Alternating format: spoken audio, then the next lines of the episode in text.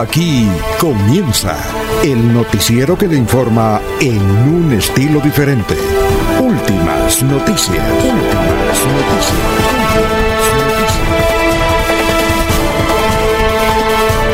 La información analizada por los expertos, sin sesgos, explicada con detalles, sin tanta carreta. Últimas noticias por Radio Melodía, también por Facebook y YouTube Radio Melodía. Director Alfonso Pineda Chaparro.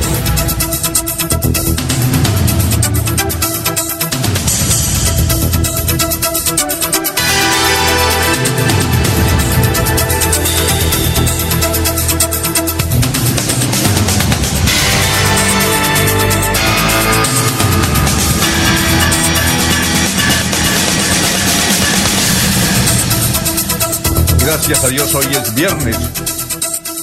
Viernes del amor, viernes 25 de junio. Nos abre el micrófono Arnulfo Otero Carrillo para hablar por Radio Melodía 1080m, melodíaenlínea.com. Estamos por Facebook, estamos por YouTube. Gracias por escucharnos. Una mañana agradable en el sentido de, de su temperatura. Son las 5 de la mañana, 4 minutos. Hoy es el Día Mundial del Vitiligo.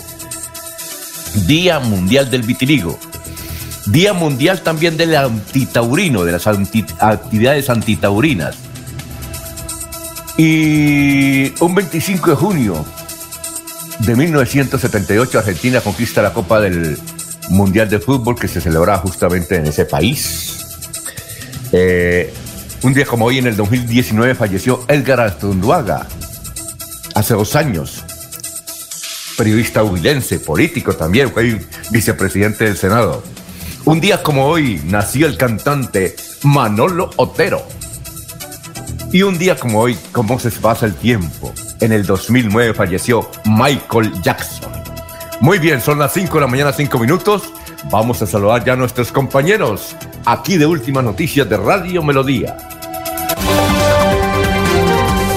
Laurencio Gamba está en Últimas Noticias de Radio Melodía 1080 AM. Bueno, Laurencio, ¿cómo se encuentra? ¿Qué hay de su vida?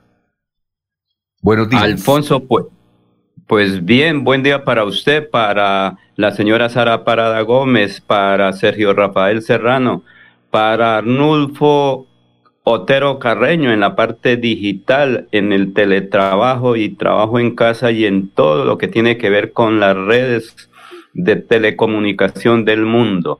Y el saludo también para el doctor Julio Enrique Avellaneda, que ha estado estos días muy atareado en su logro de capacitación universitaria, pero al mismo tiempo como docente también ha estado muy ocupado y la próxima semana va a estar nuevamente con nosotros.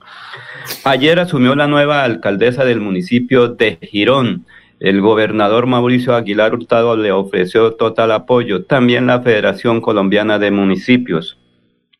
La administración del ingeniero Juan Carlos Cárdenas trabaja por lograr acuerdos entre las comunidades y atender las múltiples necesidades que tienen en Bucaramanga. Ha dicho que su compromiso es con la ciudadanía, también con los migrantes que vienen impulsando varios programas. El senador y precandidato presidencial Jorge Robledo ayer dijo aquí en Bucaramanga que ha tomado la experiencia de defensa del páramo de Santurbán como un pilar de unidad para su aspiración en lo que tiene que ver en materia política.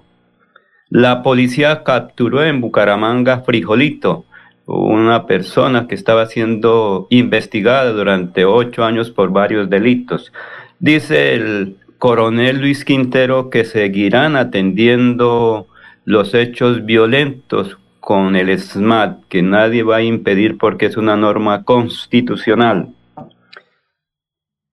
Y mayor presencia y controles en las vías de Santander ha pedido la administración departamental, a los alcaldes, a los directores de tránsito, a la policía de tránsito y transporte y también al ejército que está en las vías, todo para evitar accidentes de tránsito porque se están llenando también los hospitales y clínicas con personas que sufren accidentes de tránsito y esto dificulta todavía aún más la atención al personal que tiene COVID-19. Claudia Jaimes es la alcaldesa encargada saliente de Girón y ayer, como ya se ha dicho, asumió la doctora Julia Rodríguez Esteban como alcaldesa del municipio de Girón donde la comunidad pues dice hay que trabajar todos unidos. Precisamente aquí está tanto la alcaldesa saliente como la entrante. Muchas gracias, de verdad que ha sido una experiencia muy enriquecedora. Ya llevaba un tiempo trabajando con la administración municipal. Eh, para mí pues esto es de gran importancia porque es un cargo muy representativo, además de, muy, de mucha responsabilidad de toda la nación, pero podemos decir que logramos salir adelante con varios procesos que estaban en camino. Pudimos trabajar, entender a la comunidad, a la ciudadanía, darle a la doctora Julia muchos éxitos en su gestión. Sé que es una mujer muy trabajadora. Tuve la oportunidad de compartir con ella en la administración del doctor. Desearle lo mejor, lo mejor y estaremos muy atentos a realizar el impar para, para hacer una entrega formal del cargo por parte mía y por parte de los secretarios de despacho que estuvieron acompañándome durante la Es importante contar con el apoyo de la, de la comunidad, de la ciudadanía y de la mano pues sacar esto adelante. Bueno, muchísimas gracias a ustedes, muy amables y bendiciones. ¿Y qué dice la nueva alcaldesa de Girón, Julia Rodríguez Esteban? Los gironeses le dijeron sí a la transformación, progreso y desarrollo. Nos reactivaremos con obras y programas sociales que harán parte de este nuevo gobierno un gobierno que le va a dar oportunidades a todas las personas del municipio. Hoy asumo el reto profesional más importante de mi vida y lo afrontaré con toda la responsabilidad y el compromiso. Aquí inicia un nuevo proyecto llamado Girón Social y quiero que todos ustedes sean parte de él. Muy bien. Son las 5 de la mañana, 10 minutos. A propósito de la nueva alcaldesa, le pidió la renuncia a todos los secretarios eh, ¿dio a conocer el gabinete o no?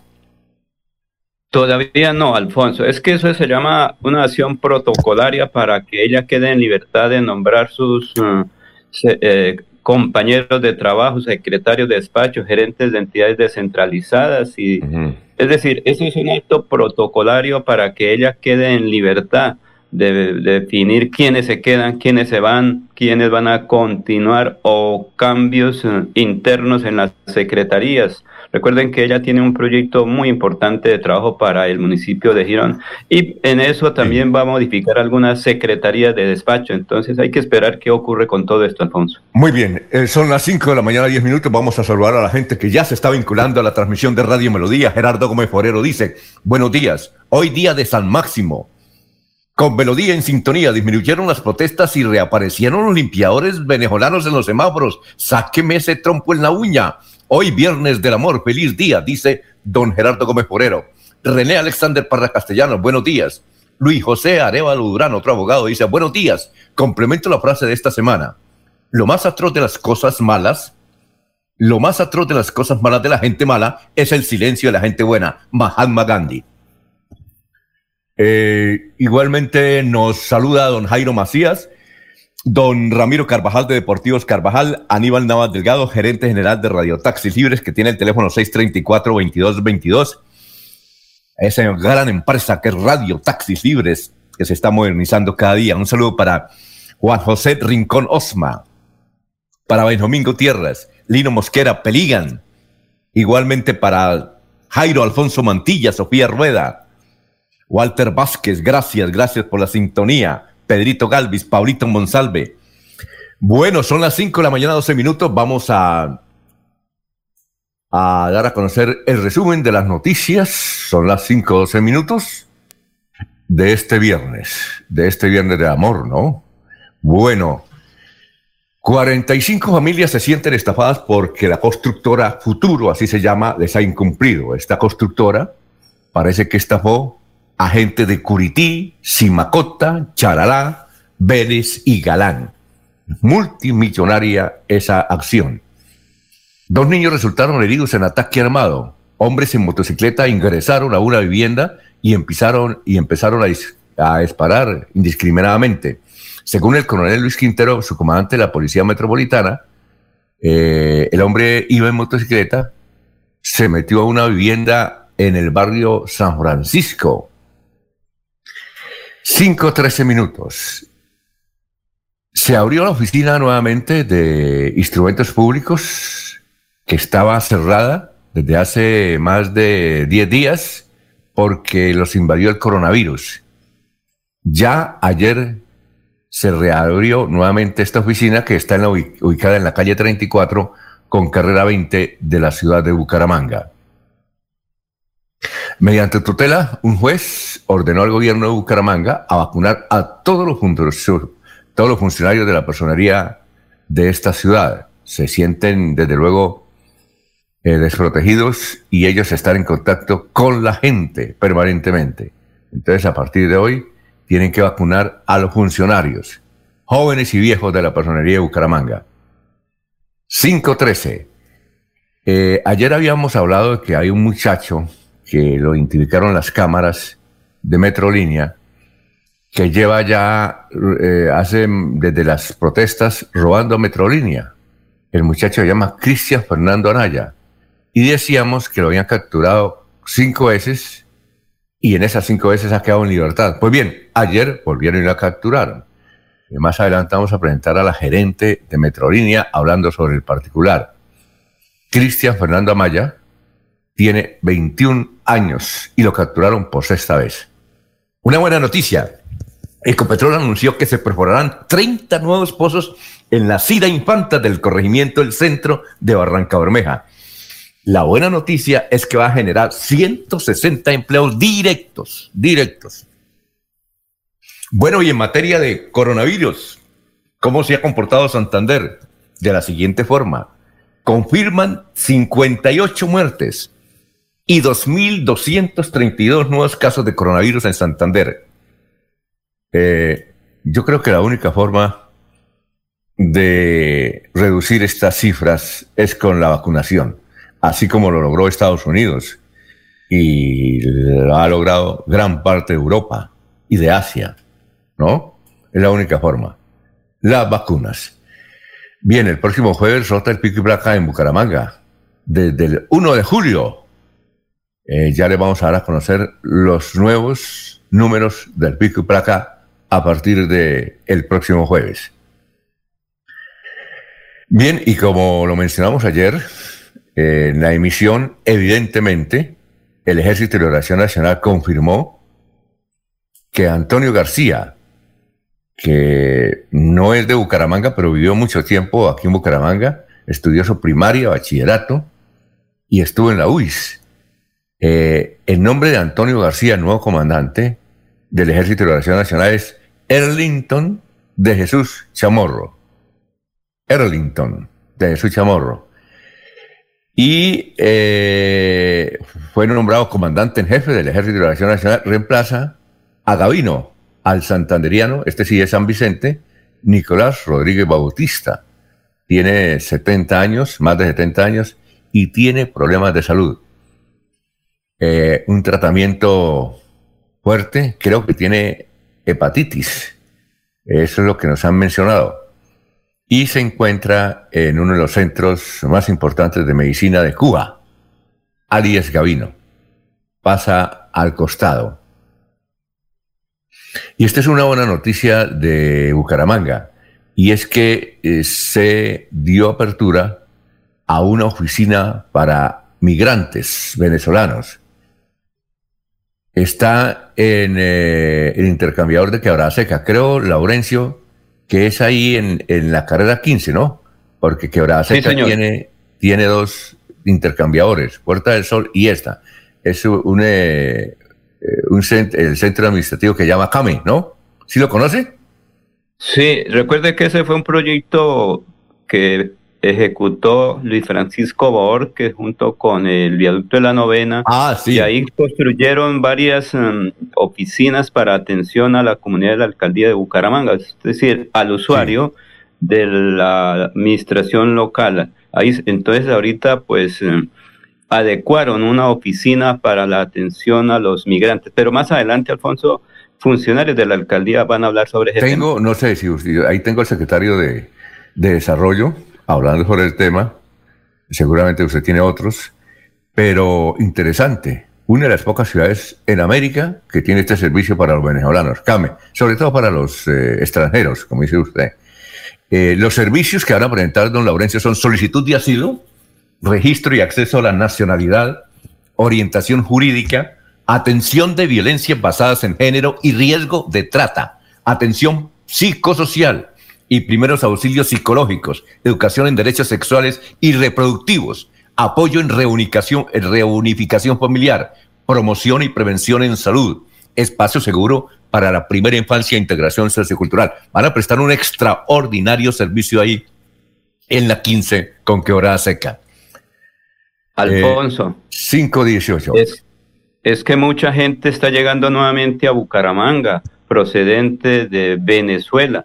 Ayer, por ejemplo, o anoche, cuando nos desplazábamos hacia otra área de Santander para Lebrija, cantidad de gente que venía subiendo la parte de Girón hacia el aeropuerto, hacia Barranca Bermeja. Mucha gente con niñitos mm, de brazos, en coches, pero nuevamente. Y lo mismo está, me dicen que está la presencia de familias completas por la Ciudadela Real de Minas, que ahora se están quedando en la calle pero familias completas, sobre todo los niños que llevan en coches y la situación es muy compleja. Recuerde que esto no puede estar en las calles, los niños deben estar en un centro y no pidiendo algo de dinero para sus gastos. Eso los venezolanos están en todas partes. Eh, y hablamos aquí desde, yo estoy aquí en Girardot y eso es muchísima gente, sobre todo venezolanos, limpiando vidrios y todo eso es increíble y el virus adelante. Bueno, hay una buena noticia,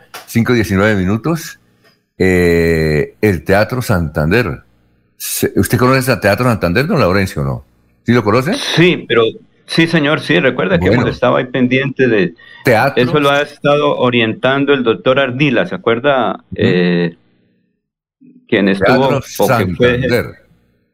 El Teatro Santander reabre sus puertas a los eventos presenciales tras más de un año de pandemia por COVID-19. La reapertura se realizará eh, el próximo 26 de junio. ¿Cuándo es 26 de junio? Mañana, ¿no? ¿Es mañana? Sí. Sí, mañana. 26 es mañana. Sí, a las 7 de la noche. La obra se llama El Ensayo, protagonizada por Santiago Alarcón, César Chávez y Rafael Sea. Eh, se cumplen todos los protocolos.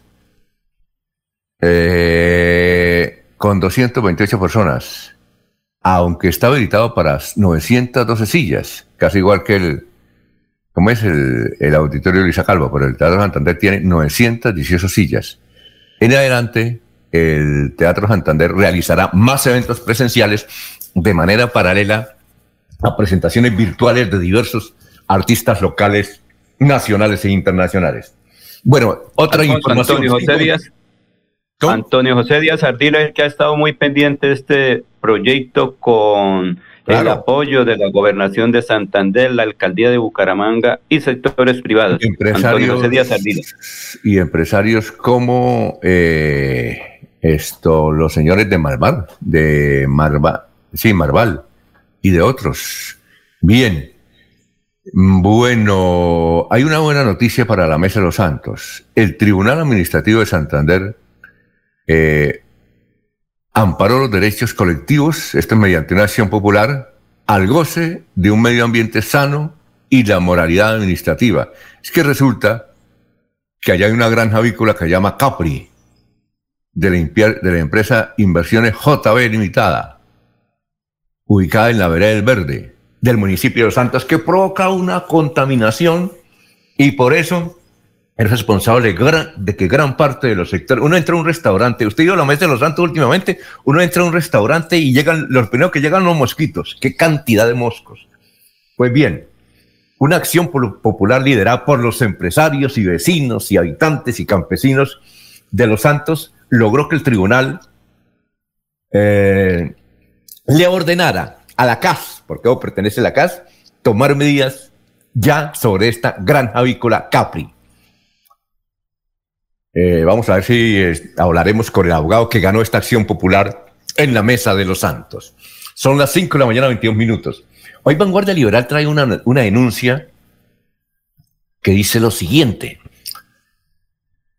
Turistas santanderianos denuncian que los agredieron en la isla de San Andrés. Todo ocurrió hace algunas semanas cuando un grupo de 16 personas visitaban el hoyo soplador. Usted no ha ido a San Andrés, ¿no, Laurencio? Sí. Sí, señora, ya hemos estado varias veces. Ah, bueno, ¿ha estado en el hoyo soplador? Claro. Sí, sí, sí. Eh, estuvo con Karen, ¿no? Allí ellos vivieron un desagradable momento que terminó con agresiones físicas y verbales. Tras una inexplicable desaveniencia por el precio de unas bebidas, los administradores de dicho lugar se fueron lanzan ristre contra los turistas santanderianos.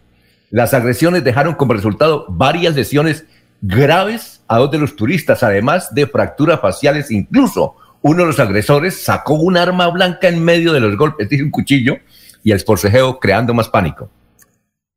Eh, aquí a Vanguardia le relató un señor, perdón, una turista, le dice lo siguiente. Al parar la riña, nos comienzan a extorsionar pidiéndonos 200 mil pesos para dejarnos ir, aun cuando los hombres que venían con nosotros se encontraban llenos de sangre y estaban heridos. Una compañera pagó la suma de dinero y nos dejaron evacuar la zona. Ella también fue golpeada por tirar una bebida de coco, de coco loco, al piso. Bueno, los turistas santanderianos a través de un comunicado quisieron hacer esta manifiesta inconformidad. Es un relato bastante largo que trae Vanguardia sobre esta agresión a turistas santanderianos en San Andrés Islas. Bien, eh, son las 5.24, vamos con la noticia nacional. La noticia nacional son los enfrentamientos hasta las 12 de la noche en los portales del norte de Bogotá, de Transmilenio. Y mm, ha informado el comandante de la policía de la capital del país que los enfrentamientos básicamente ha sido entre los jóvenes que quieren destruirlo todo y otros jóvenes que quieren la paz. Entonces se enfrentaron entre los dos. Obviamente actuó el ESMAD. Creo que hay varias personas heridas. Esto es de todos los días. Eh, también en Barranquilla se presentaron anoche disturbios de esta naturaleza, de jóvenes que quieren destruirlo todo y otro grupo de jóvenes que salieron a defender eh, el patrimonio de la ciudad y se enfrentan entre ellos. Desde luego actuó la policía. Bien, eh, en materia política, bueno, felicitaciones, don Laurencio. Le tengo una buena noticia. A ver, ¿cuál, Alfonso? Un conservador será el presidente del Senado. Un conservador, Juan Diego Gómez. Juan Diego Gómez, es de Antioquia. Él es muy amigo del concejal de Bucaramanga, Humberto eh, Rangel. Sí, señor, son muy amigos. Ojalá que se les pueda eh, atender adecuadamente necesidades de Bucaramanga y de Santander a través de este senador que es mi amigo. Sí, señor. ¿Sabe quién le está ayudando a ser presidente de, del Senado de la República? Y habló con varios eh, senadores del Partido Conservador? Su amigo, su amigo Fernando Vargas Mendoza. Su ah, amigo. bueno, vea que... Juan Diego Gómez. Son viejos amigos. Sí. Son viejos amigos. Entonces, Juan Diego Gómez, presidente del Senado, muy amigo de Fernando Vargas Mendoza, es eh, a partir del 20 de julio, ¿va a ir a Bogotá con semejante noticia o no? ¿Usted? Eh, no, ¿Qué días hablé con varios amigos de ellos aquí en Santander y sí me invitaron, les dije, pero como no tengo todavía la segunda dosis de la vacunación, por ahora muchísimas gracias y mejor veremos a hablar con él en directo a través del Es decir, usted hubiera estado vacunado completamente, iría. sí, porque tengo invitación de varios sectores. Muy bien. Eh, y como presidente de la Cámara, Jennifer Arias que fue la señorita Meta en el 2007, hija de una familia, una de las más ricas de los llanos orientales, pero muy amiga de Álvaro Uribe y de Iván Duque. ¿Mm? ¿Qué tal? Bien. Eh, a nivel, uy, cómo aumentaron los casos de contagios en Colombia. Virgen Santísima, como dice mi madre. 32.900, casi 33.000 casos nuevos. Y 689 fallecimientos. Yo creo que esto del COVID, don Lorenzo, se acaba acá como se ha acabado en Europa, pues se ha reducido en Europa y en Estados Unidos que es, eh, ¿qué? Eh, la vacuna. Yo creo que con la vacuna. Bien, y a nivel es que, es, que la vacuna es eh, la vacuna es uno de los elementos indispensables, además del distanciamiento, la utilización de todas las medidas de bioseguridad, pero fundamental la vacunación, que eso sí es uno de los elementos. Y mucha gente no quiere, Alfonso. O como dijo alguien, van a la primera dosis y dicen, con eso es suficiente, eso no, ¿para qué más? Y otros dicen que son los elegidos y que no se dejan vacunar por cuanto los que nos vacunemos en poco tiempo vamos a morir. Y mientras otro sector dice, yo también soy el, escogido, mire, ya tengo la certificación de la vacunación. Ahí es una cuestión también de creencias, Alfonso. Noticia internacional. Las noticias internacionales más importantes son estas. Eh, Chile cerró fronteras hasta el 14 de julio. Chile, por esto de las, eh, eh, las cepas, de las cepas. Chile cerró fronteras hasta el 14 de julio. Y el Reino Unido se puso nervioso muy ayer porque aparecieron 16 mil nuevos contagios y cerró parcialmente sus fronteras. La otra noticia es el edificio de Miami. Eh, que, del cual hablamos ayer, que se, se destruyó, se, me, se destruyó parcialmente. El asunto es lo siguiente, que es curioso. Había 99 desaparecidos. Había 99 desaparecidos, no saben dónde están. Anoche aparecieron cuatro, que son colombianos, son de Antioquia. Entonces hay 95 desaparecidos. Hay un muerto confirmado, pero el hecho de que haya 95 desaparecidos, grave, grave. Bueno, esas son las noticias más importantes. Eh, vamos a saludar a la gente que ya está ahí antes de ir a unos mensajes y recibir, como se merece, a don Jorge Caicedo. Estamos en Radio Melodía. Eh, René Alexander Parra Castellanos dice, el fallo de segunda instancia del Tribunal de Santander, Sala Penal, decretó la preclusión y nulidad del fallo de primera instancia del juzgado cuarto que mantenía al, al exconcejal de Florida Blanca, el doctor José Ariel Jaime. Ah, que tenía líos. Eh, al concejal de ex concejal de Florida Blanca y candidato a la alcaldía, el doctor José Ariel Jaimes Caballero. Entonces le benefició este fallo de segunda distancia a eh, el florideño José Ariel Jaimes Caballero. Vamos a una pausa. Estamos en Radio Melodía y recordarles que ya estamos muy cerca al gran evento que habrá en el centro comercial La Isla, del 2 al 5 de julio. El Carnaval de Remates La Isla. 983 locales comerciales y millones de productos los esperan. Se realizarán bombazos, ruleta ganadora, concursos en redes sociales y transmisiones online diarias. 6 y 30, eh, perdón, 5 y 31. Melodía es la radio que lo tiene todo. Noticias. Deportes. Música. Variedades.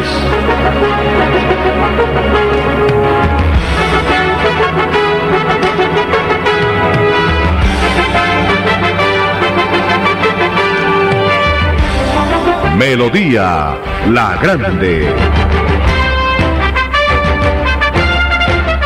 Después de casi 30 años, nos ponemos al día con el Instituto Tecnológico Damaso Zapata. Llega el reto de la historia, la gran inversión, dentro de la cual se destinarán cerca de 50 mil millones de pesos para mejorar todas sus instalaciones. En total, son cerca de 630 mil millones para comenzar a saldar lo que históricamente nos había arrebatado la corrupción. Conoce más sobre el reto de la historia en www.bucaramanga.gov.co. Alcaldía de Bucaramanga. Gobernar es hacer. Abuelita, ¿me enseñas a tejer? Ay, tesoro, desde que me apareció artrosis y artritis, no volví a tejer. Mire, abuelita, te llevaré a IPS Cines, donde sé que tratarán tu artrosis y artritis. IPS Cines, especialistas en medicina biológica. En Bucaramanga, citas 643-6868, 643-6868. Vigilados para salud. Santander Solidario. Generamos continuidad en educación superior con la entrega de incentivos económicos para los estratos 1 y 2, beneficiando a 17.105 estudiantes, y becas Generación Diamante para la ruralidad y vulnerabilidad, favoreciendo a 2.598 estudiantes. La educación es nuestra prioridad. Gobernación de Santander, siempre Santander. Cada día trabajamos para estar cerca de ti.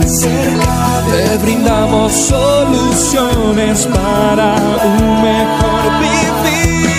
En Cajasal somos familia, desarrollo y bienestar. Cada día más cerca para llegar más lejos. Con Cajasal. Vigilando super subsidio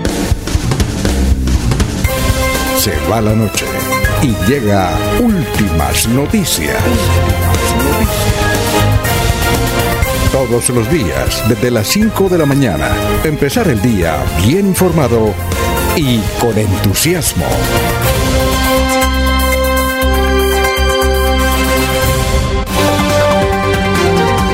Jorge Caicedo está en Últimas Noticias de Radio Melodía 1080 AM.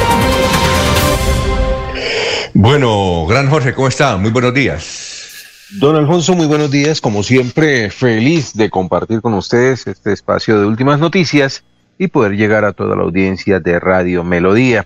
Como se lo dijo al inicio de esta emisión, hoy es 25 de junio, es el día, el centésimo sexto día del año, el 176, y ya quedan 189 días de este 2021. Una cifra que es eh, noticia en Santander a esta hora, don Alfonso, pues tiene que ver con la COVID-19. El centro de acopio de Santander recibió 12.790 vacunas más de AstraZeneca contra la COVID-19. La gobernación informó que garantizan la segunda dosis a los santandereanos que hayan recibido por primera vez este biológico. La Secretaría de Salud del departamento anunció que tras el conteo e inventario procederá con la distribución siguiendo los lineamientos del Ministerio de Salud y de Protección Social. Hasta la medianoche del pasado martes habían sido aplicadas 826.700 vacunas en el departamento. Dato interesante, don Alfonso, es que con los municipios de Concepción, Florida Blanca, Los Santos, Ocomonte, San Miguel, Charalara, Toca y Curití superan el 97% del avance de la inmunización, mientras que el municipio de San Vicente de Chucurí es el único con cumplimiento inferior al 66%.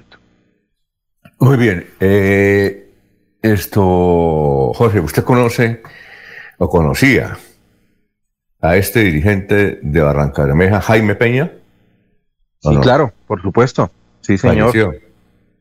Sí, eso me enteré en la tarde de ayer. Eh, Jaime Peña se dio a conocer luego de los hechos de de los lamentables sucesos del, del, del, del 16 de mayo de, de, 1998, ¿sí?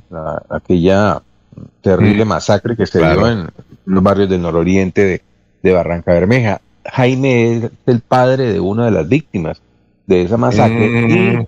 se convirtió en uno de los voceros, uno de los referentes de los familiares de esas víctimas. Era quien estaba siempre al frente de los diálogos con el gobierno, eh, con las organizaciones eh, de derechos humanos, y en todo lo que tenía que ver con este lamentable suceso. Allí estaba Jaime, Jaime Peña, incluso eh, hay una producción cinematográfica que se hizo en Barranca Bermeja de nombre Mateo, muy bien comentada, muy bien criticada, en la cual Jaime Peña se interpreta como a sí mismo, como uno de los vecinos de, de, allí, de, un sector marginal de Barranca Bermeja, donde eh, precisamente la violencia ha llegado a, ser de las suyas en el sector. Eh, sí, es un referente y lamentablemente ayer pues conocimos la noticia de su deceso. Bueno, y eh, bueno, no sé si a ustedes sucede, pero cada vez que uno abre el, Twitter o el Facebook, aparece gente que se ha muerto, el amigo, un conocido, que, y eso es todos los días, ¿no? Eso es todos los días. Sí, señor, ya mm, afortunadamente nos hemos ido como acostumbrando a, tener que ver el nombre de una, persona cercana, conocida, familiar, eh, que haya pues perdido su, su batalla contra la COVID-19 porque eh, lo, que, lo que sí da grima, don Alfonso, es que haya, existan personas que aún crean que esto del COVID es una tomadera de pelo. Ah, no. Un, un como dicen en Barranquilla, ¿no? Yo conozco mucha gente que, además de creer que eso no existe, no se vacunan. por X o Y motivos. Y luego aparecen muertos, ¿no? Eh, es. que vea, antes, hace unos años, dos, antes de la pandemia, a uno le gustaba y lo comentábamos aquí, abrir el Facebook, ¿no? Porque era alegría, que estoy en Miami, que estoy en Bogotá, que yo no sé qué, y ahora uno abre el Facebook y es puros, eh, puros muertos, ¿no? Que falleció, que cadena de oración, es increíble, ¿no? Le da uno miedo. Por ejemplo, ayer abrí el Facebook, ¿ah? Sí, no, no, que también era... ¿Cómo? Siga, don siga, siga. Y murió eh, este distinguido abogado, que yo creo que Laurencia lo conocía, que era vicepresidente del Colegio Nacional de Periodistas, Juan de Jesús Gutiérrez Guerrero, un abogado que ya estaba pensionado, que fue magistrado, juez y era periodista. ¿Sí lo conoció? Juan de Jesús Gutiérrez Guerrero. Andaba sí, señor, muy amigo de, con Enrique Ochoa. del señor Ochoa. Sí, de Ochoa y de muchos periodistas aquí de Bucaramanga, sí. Él salió pensionado del Poder Judicial y se dedicó a la actividad periodística. Creo que tuvo en varios noticieros o montaron varios programas radiales.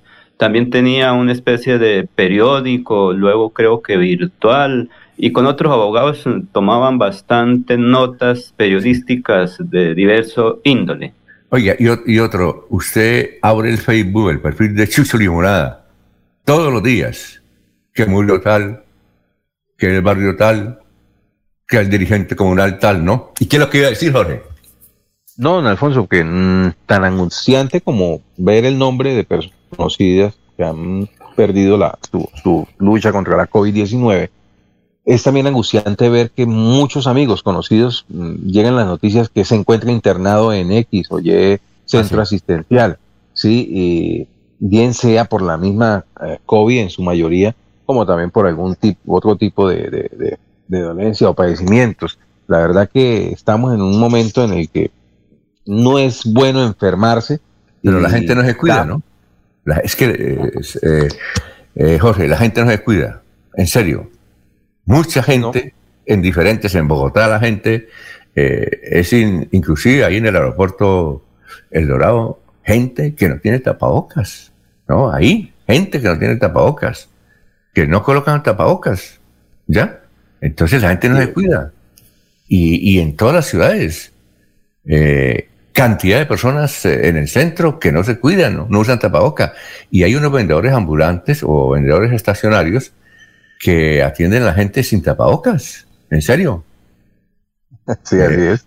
No, es increíble. Alfonso, pero también la población extranjera eh, particularmente muchos ah, ciudadanos venezolanos dicen, no, a nosotros no nos pasa nada porque como estamos eh, seleccionados para seguir viviendo, por eso vamos recorriendo Colombia, y eso no es preocupación, eso a nosotros no nos afecta. Si usted revisa, mucho extranjero o venezolano, pues no utilizan la mascarilla o el tapabocas y ni el gel ni el alcohol. Ellos eh, dicen que no, eso para ellos no existe eso como lo dicen allá en su república.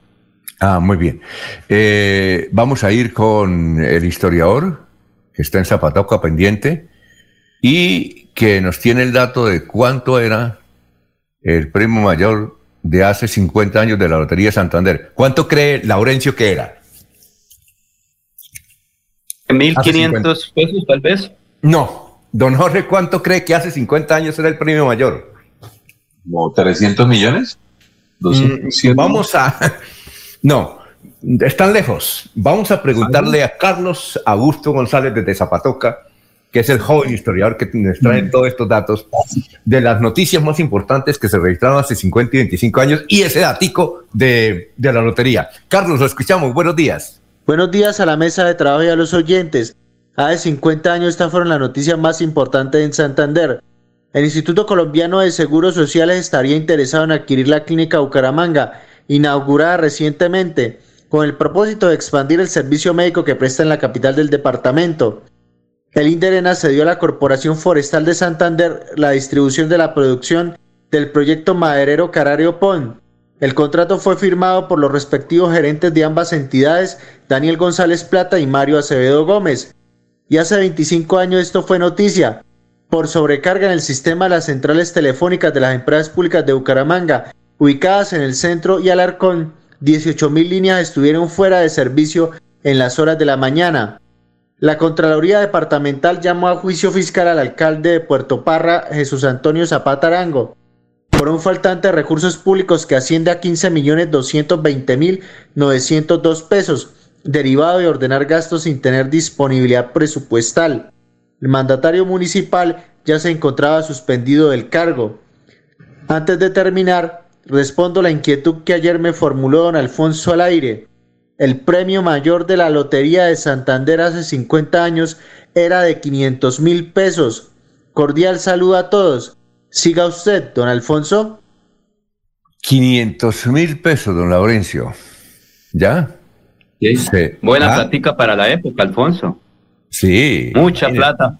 Con 500 mil se podía comprar 20 casas, 20 carros, casi 20 mm. buses. No. Hasta 20 tractomulas. Bueno, 20 casas no. Le, doy este datico.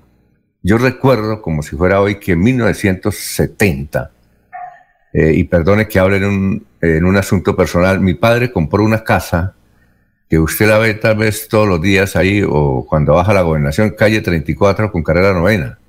Una casa que era casi media manzana, y la compró en 70 mil pesos. ¿Ya?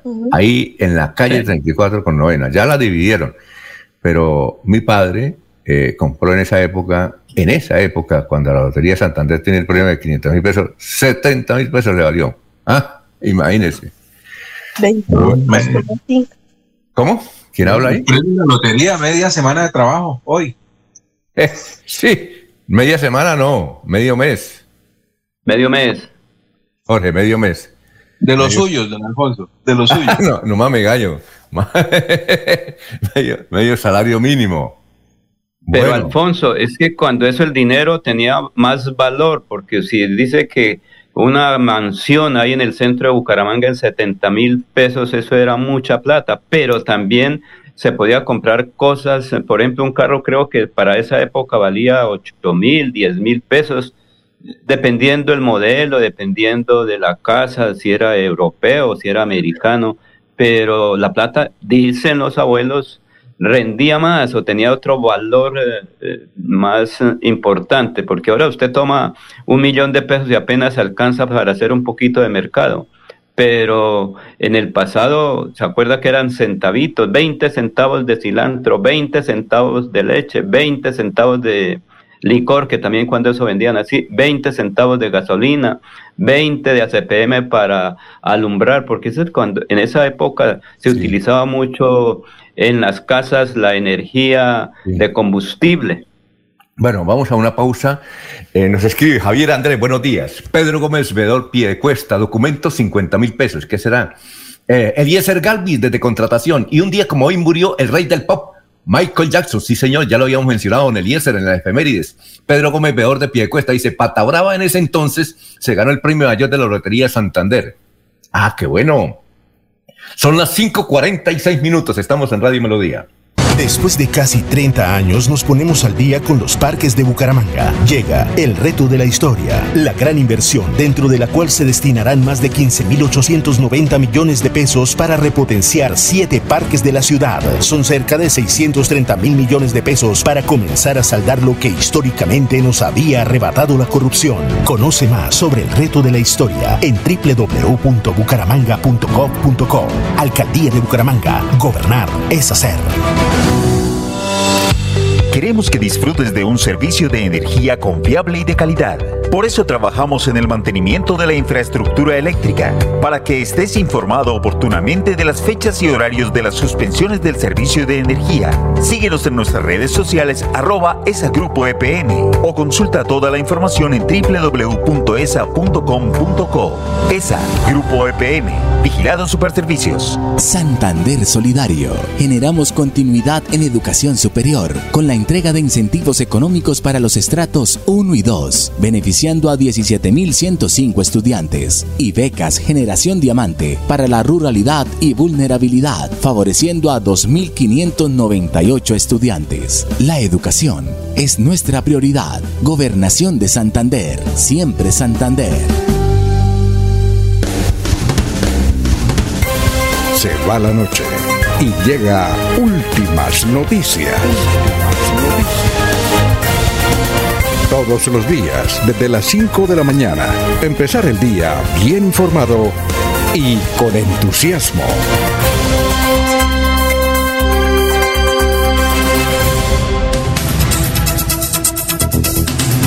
Bueno, vamos con el auditorio. A ver si ustedes conocen a alguien o conocían a alguien. Son las 5.48. En, en San Pedro están Laura Tatiana Torres Antelis, Luis Emilio Mesa Archila, cenizas presentes, Alfonso Jesús Rueda Rodríguez, cenizas, misa, misa de cenizas presentes, Jaime Torres Martínez, cenizas presentes, José Virgilio Vera Suárez, cenizas presentes, María Lucinda Vera Villamizar, cenizas presentes, Eduardo Rangel, cenizas presentes, Sergio Andrés Poveda López, cenizas presentes. Homero Martínez, cenizas presentes. Homero Martínez Jiménez. Zoraida Gamboa de Villamizar, cenizas presentes. María Elena García Medina. Julie Stephanie Tolosa Flores, cenizas presentes. Vamos a la página número 2 de San Pedro. Sonia Reyes Céspedes. Javier Alfonso Gutiérrez Blanco. Edgar León Niño, Ignacio Gamboa Villamizar, Manuel Serpa Díaz, Joseph Julián Díaz Martínez, Pablo Antonio Sandoval Capacho, Jesús David Camargo Ardila, Marina Sánchez Hurtado, Seferino Mejía Liscano, Graciela Carvajal, Gladys Galván Landines. ¿Conocen a alguien? No, señor, no, Alfonso. Bueno, Jorge, vamos con más noticias. Son las 5.50. Estamos en Radio Melodía. Don Alfonso a la cárcel, padre e hijo que habrían participado en un hecho de sicariato en Girón. La fiscalía solicitó a un juez con función de control de garantías que les impusiera medida de aseguramiento preventiva de la libertad contra Ricardo Prada Rojas y su hijo Melvin Prada Calderón. Son responsabilizados por el ente acusador por los delitos de homicidio agravado y por ilegal y porte ilegal de armas de fuego. El hecho que motivó la investigación ocurrió el pasado domingo 20 de junio en el barrio Convivir de Girón. Al parecer, los hoy asegurados llegaron en una motocicleta y habrían disparado contra Javier Augusto Macareo Hernández, quien murió debido a la gravedad de las heridas. Padre e hijo fueron capturados por la policía cuando trataban de huir en dirección a Cúcuta. Según la Fiscalía, ambos tienen antecedentes penales y son investigados como presuntos responsables de otro homicidio ocurrido en abril de 2021 en el centro de Bucaramanga. Son las 5.51. Eh, Don Laurencio. Alfonso, Libardo Palencia, veedor cívico, entrega de cenizas de cadáveres COVID-19 y otros. Es que se estaban enfrentando algunas dificultades y algunos eh, ciudadanos que decían pertenecer a funerarias o a los centros donde se cumple este proceso, pues estaban pidiendo dinero para entregar las cenizas más rápido que lo usual. Por eso este veedor dice que no hay que pagar, pero también dice que él está muy atento a que se cumpla toda la normativa. Precisamente aquí está Libardo Palencia, veedor cívico, sobre cómo es este proceso de entrega de cenizas. Sí, ahí, ahí se presenta la novedad de que hay represamiento y cuando se llevan el cuerpo para cremación, los familiares empiezan a, acosar que le entreguen las cenizas en, dos o tres días. Pero lo que no miran es que hay represamiento. Por ejemplo, Funeraria La Esperanza en la que está contrato con la alcaldía para recoger los pacientes COVID, fallecidos por COVID. ¿Qué está haciendo la Funeraria de Esperanza? Ellos van y recogen mucho, yo asesoro a muchos casos de los que han fallecido en clínicas o en las mismas casas y no recogen hasta que no haya el cupo en el horno para llevar el cuerpo. Por eso hay quejas de que duran siete, ocho horas un, fallecido en una casa y no van a recogerlo, que ellos no tienen nevera para almacenar cuerpo. De, en las otras hornos sí hay neveras y pues eso está autorizado para guardarlos mientras hay la, la opción de cremación. Nosotros no hemos tenido la opción de hacer esa veeduría porque no nos dejan ni arrimar por allá. Solamente puedo poner la cara ahorita por los que están recogiendo que sé que la esperanza recoge solamente si hay el espacio. Ese, esa funeraria va totalmente desinfectada cada vez que llevan un cuerpo. Hay que hacerle un proceso de lavado y desinfección con hipoclorito y todas las normas, porque no falta el curioso que van a recoger el cuerpo y llegan a acercarse al carro. Para evitar los hornos puede hacer una veeduría más minuciosa y de verdad garantizarle al familiar que eh, las cenizas de don Celestino sí son las de don Celestino. No viene un revueltijo ahí con la de don Marco y la de don Julio, no, que sea la de Celestino. Está, el horno está, tiene algunos defectos, obviamente sí se puede reparar. En un tiempo lo administraba la Secretaría de Salud Municipal, Después se lo cedieron para que lo administrara el ISAU. Al ISAU no le dio rentabilidad y volvió y se lo entregó a la Secretaría de Salud. Pero el horno como tal, el de Campo Hermoso, que tiene dos compartimientos y que el arreglo pues no es muy costoso. Tiene iglesia, tiene parqueadero para 30 vehículos, tiene toda gestión de, la nueva administración para ponerlo a funcionar. Pero se puede arreglar, todo tiene arreglo. Eso, ese horno cuando lo instalaron ahí valió una millonada porque eran de los primeros hornos que salieron aquí en el país. Por lo tanto, ir a, demolerlo sería hacer un daño fiscal al municipio. Pero el horno como tal sí tiene arreglo y tiene dos compartimientos. Para hacer una cremación de un cuerpo en dos horas, dos horas y media, y con un promedio de consumo de gas de por ahí dos mil, tres mil pesos a mucho por cremación de cada cuerpo. Yo recibí inclusive quejas, pero no logré eso, que me soportaran que funeraria era la que estaba pidiendo eh, 700, 800 mil pesos para aligerar la entrega de las cenizas. No pueden hacer eso. ¿Cómo es que, que, entonces me da 800 y yo le entrego la ceniza rapidito y voy a estar pendiente cuál es fun cada funeraria es aquí en Bucaramanga y le pido el favor a los chantajes. Sí, no todas. Lástima que esa usuaria me puso la queja, pero no, yo le dije, vea, yo llevo esto hasta las últimas, por favor no se me vaya a retirar, de, deme sus datos y yo denuncio, porque estos días no hay que comer entero, hay que denunciar desde una, ¿sí? Sí, para entregar las cenizas en dos o tres días. Mira, el funerario de la Esperanza recoge y la idea no es almacenar cenizas. Si, si hoy hizo la cremación, mañana en la tarde ya pueden ir a recogerlas. No hay problema porque allá no la idea no es amontonar. Los hornos que tiene la Esperanza están en 100% copados. 100%, ¿sí? Ellos recogen y llevan, pero como llevan van cremando para no amontonar.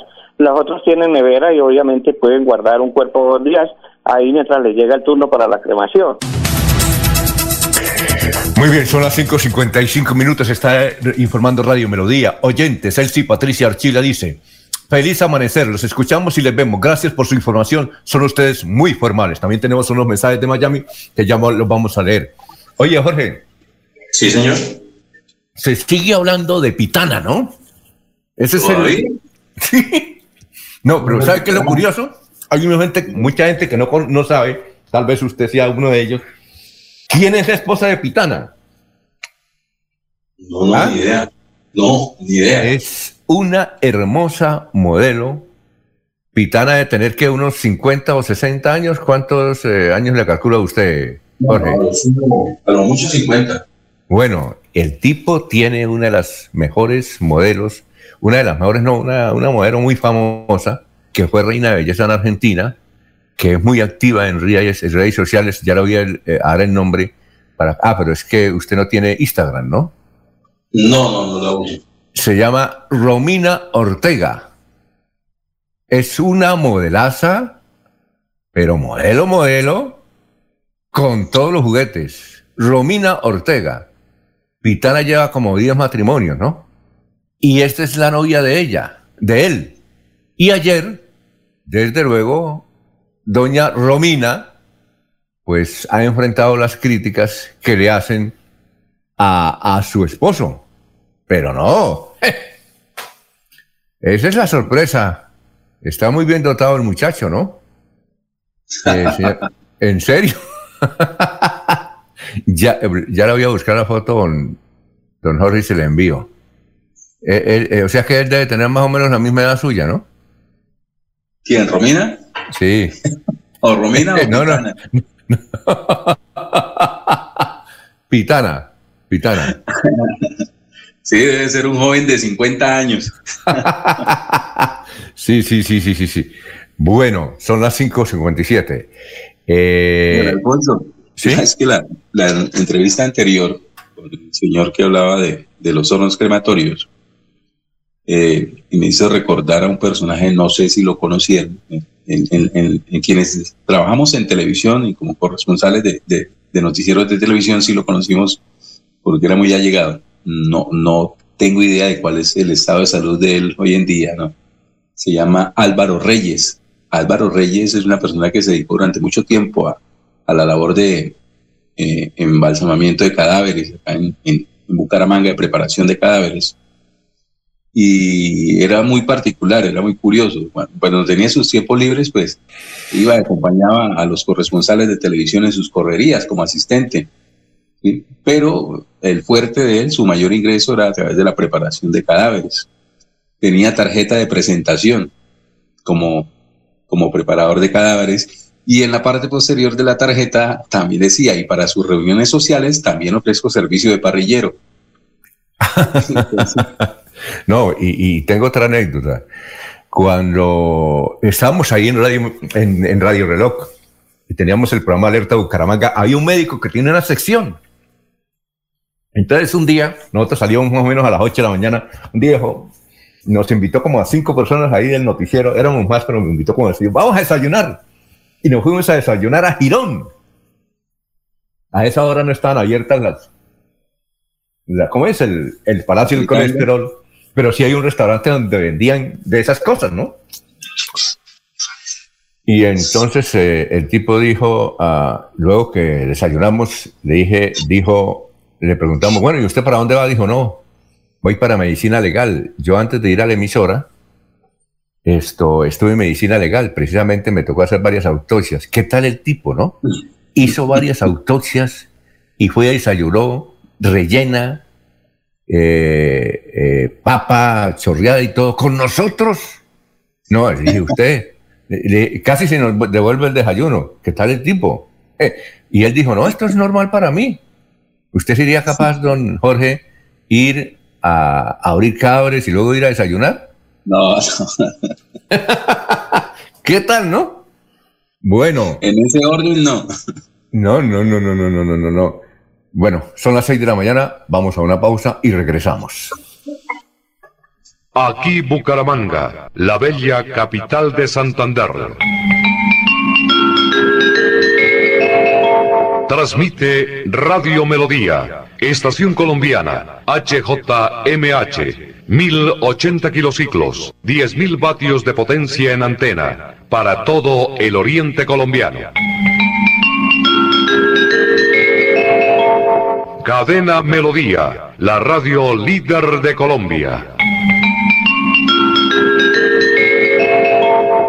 Después de casi 30 años, nos ponemos al día con la malla vial de Bucaramanga. Llega el reto de la historia, la gran inversión dentro de la cual se destinarán 20 mil millones de pesos para recuperar la capa asfáltica en todas las comunas de la ciudad. Son cerca de 630 mil millones de pesos para comenzar a saldar lo que históricamente nos había arrebatado la corrupción. Conoce más sobre el reto de la historia en www.bucaramanga.gov.co. Alcaldía de Bucaramanga. Gobernar es hacer. Abuelita, ¿me enseñas a tejer? Ay, tesoro, desde que me apareció artrosis y artritis, no volví a tejer. Mire, abuelita, te llevaré a IPS Cines, donde sé que tratarán tu artrosis y artritis. IPS Cines, especialistas en medicina biológica. En Bucaramanga, citas 643-6868, 643-6868. Vigilados para salud. Cuando pienses en amor, pasión, piensa en mí, Damiana. Pide ahora mismo tu tableta de Damiana para que disfrutes al máximo de una relación sexual con toda la energía, vitalidad y que te permita durar el tiempo que tú quieras. Damiana, pídela a domicilio en Bioalterna 643-6636 o al celular 321-441-6668. Bioalterna, calle 55 3117, Barrio Antiguo Campestre, Bucaramanga. Santander Solidario. Generamos continuidad en educación superior con la entrega de incentivos económicos para los estratos 1 y 2, beneficiando a 17.105 estudiantes y becas Generación Diamante para la ruralidad y vulnerabilidad, favoreciendo a 2.598 estudiantes. La educación es nuestra prioridad. Gobernación de Santander, siempre Santander.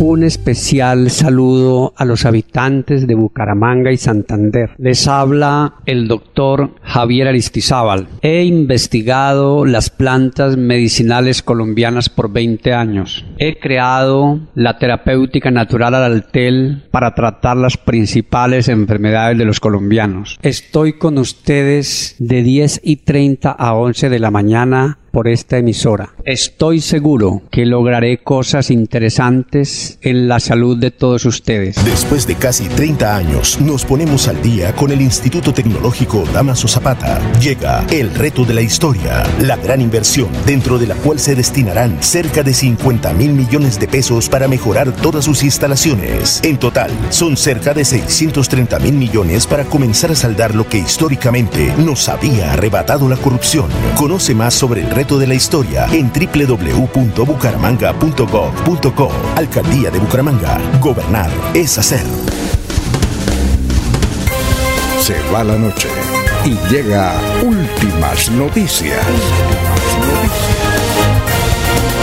Todos los días, desde las 5 de la mañana, empezar el día bien informado y con entusiasmo.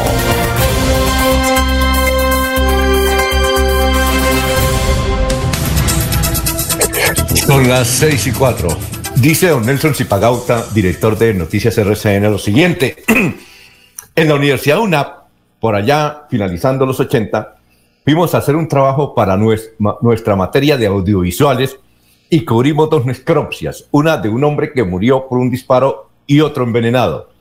Tuvimos que dejar la cámara grabando sola. El hombre puso una empanada en un plato sobre el cuerpo al que le estaba haciendo la necropsia nos tocó esperar a que él terminara el proceso. Fue duro. Ahí estaba usted, don Laurencio. No, señor, no, en eso no, no. Yo no ah, estuve ahí. Usted, usted, Ese fue también, eh, hice, fue un trabajo sobre la calle 45, que de alguna manera tenía incidencia, y sí, tratamos todos esos temas en ese informe especial que era de la 45 hasta la novena, cuando todavía no estaba la 45 hasta Chimitá. Cuando íbamos a inaugurar, eh, perdón, cuando iban a inaugurar la Facultad de Odontología de la Universidad Santo Tomás, una rueda de prensa y nos invitaron a los periodistas a ver los laboratorios. Y había varios cadáveres. Entonces eh, estaba ahí un cadáver y, se cayó. Y inmediatamente una de las compañeras también se cayó. Es decir, se desmayó del susto. Bien, eh, dejemos ese tema porque tenemos en la línea al ex senador y exministro Juan Fernando Cristo. Doctor Juan Fernando Cristo, tenga usted muy buenos días. Eh, muy buenos días, Alfonso, a todos los compañeros y a todos los oyentes. Un saludo muy especial. Eh, ¿Quiénes eh, lo acompañan o, lo acompañaron ayer en, Bucaramanga? Creo que varios de ellos ya se fueron. ¿Quiénes están con ustedes en esta famosa coalición de la esperanza? Bueno, Alfonso, como, como usted bien sabe, desde, desde ya hace unos meses venimos trabajando en la consolidación de, de la coalición de la esperanza. Un grupo de dirigentes que tenemos distintas trayectorias, distintos orígenes, que hoy eh, estamos en senderos y caminos de hacer la política de manera independiente de los partidos y que consideramos que es muy importante en este momento que se una el mayor número de fuerzas políticas y de dirigentes y de, liderazgos para apostarle a una opción alejada de los extremos a una opción que represente el liderazgo colectivo y no caudillismo, mesianismo que tanto daño le ha hecho al país. Hoy, ayer nos ayer estuvimos acá en Bucaramanga en distintas jornadas con Sergio Fajardo, con José Enrique Berledo, con Juan Manuel Galán. Humberto de la Calle también hace parte de la coalición, pero está en este momento en el exterior y no nos pudo acompañar. Esos son los integrantes hoy de la coalición, las fuerzas políticas que representamos y, obviamente esperamos que en las próximas semanas y meses se sumen otras fuerzas políticas que han venido trabajando muy de cerca en este proyecto, como el Partido Verde Ángela María y Ángela María eh, doctor Juan Fernando Cristo, le voy a hacer esta pregunta sin el ánimo de ofender, más que todo por claridad, y espero que eh, eh, no me cuelgue el teléfono. En esta coalición de la esperanza, que está integrada por ellos, por los que ha mencionado entre ellos el senador Robledo, hay un sector ciudadano que piensa que ustedes hicieron parte de la misma política tradicional. Esa usted que llama mm, de manzanillos. Eh, usted estuvo con Ernesto Samper, por ejemplo, con Juan Manuel Santos, con el Partido Liberal, donde hay sí manzanillos. Es decir, lo que la gente ve y lo que uno siente de esa gente que, que habla a través de redes sociales, si uno está entrevistando, es que quieren una verdadera nueva política, una renovación. Usted, eh, pues, por decir eh, un caso del Partido Liberal, fue senador del Partido Liberal, su hermano es actualmente senador del Partido Liberal y uno supone que es con la misma votación, así usted trate de sacar una diferencia. Usted sí cree, y le hago esta pregunta con el mayor respeto, eh, todo, y gracias por pasarnos al teléfono, para tener mayor claridad, ¿usted sí cree que la gente va a, a, pensar que ustedes es una renovación, que es una política distinta cuando ustedes estuvieron con los que han perjudicado al país durante más de 60 años? Bueno, Alfonso, no, no le voy a colgar el teléfono, ni más faltaba. Estamos en el, en el ejercicio de la del, debate público de la de la política. Esa es una pregunta totalmente válida. Mira, Alfonso, eh, creo que este momento que está viviendo el, el país es un, es un momento muy especial. Eh, estamos viviendo la peor pandemia que ha tenido Colombia en 100 años. Estamos viviendo el, la movilización social y la protesta ciudadana, especialmente de los jóvenes de Colombia, más grande que ha tenido el país en décadas, tal vez desde, el asesinato de Eliezer Gaitán desde el Bogotazo en 1948, y al mismo tiempo enfrentados a la al gobierno más incompetente y al presidente menos preparado para enfrentar esa pandemia. Y estamos viviendo un momento de polarización y radicalización como su misma pregunta lo sugiere, en donde la sociedad colombiana cada día se muestra más incapaz de debatir de manera civilizada, respetuosa, sin insultos, sin descalificaciones, sin ofensas, las distintas ideas, las distintas posiciones, las distintas eh, eh, tesis que tenemos frente al desarrollo del país. Y ese es el escenario que enfrentamos en el 2022. Aquí tenemos eh, tres opciones distintas. O seguimos y continuamos con el uribismo, con lo que ha significado el uribismo en Colombia y con lo que ha significado el establecimiento político en general en Colombia, al cual, como usted bien dice, muchos de los que estamos en la coalición hemos pertenecido, pertenecimos al Partido Liberal Humberto de la Calle, Juan Manuel Galán, el suscrito,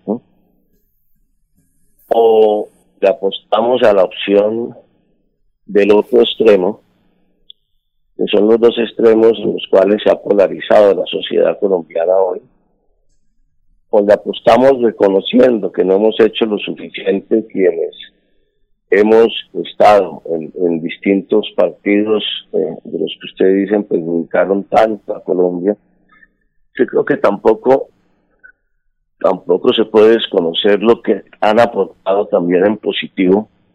Yo me retiré del Partido Liberal hace dos o tres años, pero tampoco puede salir uno a decir que el Partido Liberal es el responsable de todos los males del país, ni el Partido Conservador. Por eso se ha vuelto tan difícil el debate en Colombia. Pero sin duda alguna sí tienen una responsabilidad. Y entonces aquí tenemos varias opciones quienes hemos eh, ejercido la política en el país o seguimos en lo mismo y no reconocemos que hemos fallado, que no hemos sido capaces de resolver eh, problemas fundamentales del país como la pobreza, como la exclusión, la desigualdad, que es lo que tiene hoy la gente a las calles. Entonces, pues, seguimos en, en, lo mismo, eh, negando que hay una gente en las calles protestando y buscando opciones y caminos distintos. O acumulamos nuestras experiencias nuestros resultados, Alfonso, eh, la vida pública de nosotros está eh, sometida al escrutinio público, porque todos quienes estamos en la coalición en distintos escenarios tenemos resultados para mostrar y tenemos hojas de vida absolutamente intachables.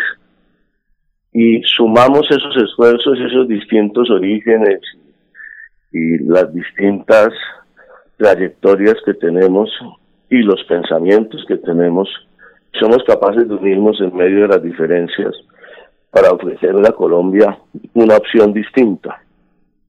Y tenemos que sumar muchas otras fuerzas políticas, muchos otros liderazgos y apostarle a una agenda de transformaciones sociales, a un cambio en Colombia, pero a un cambio eh, que signifique seguridad, a un cambio que signifique sin sobresaltos, sin incertidumbres, con experiencia, no con improvisaciones como ha pasado ahora.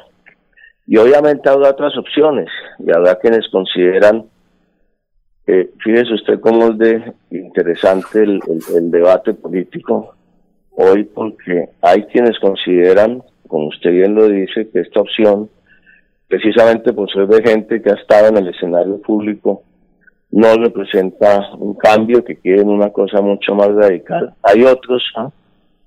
Hay otros en la derecha que señalan que esta opción es peligrosa para el país, que nos señalan por haber participado en el acuerdo de paz de Castro Chavista, etcétera. Y eso se trata del debate político que está comenzando ahora, estamos a un año de elecciones.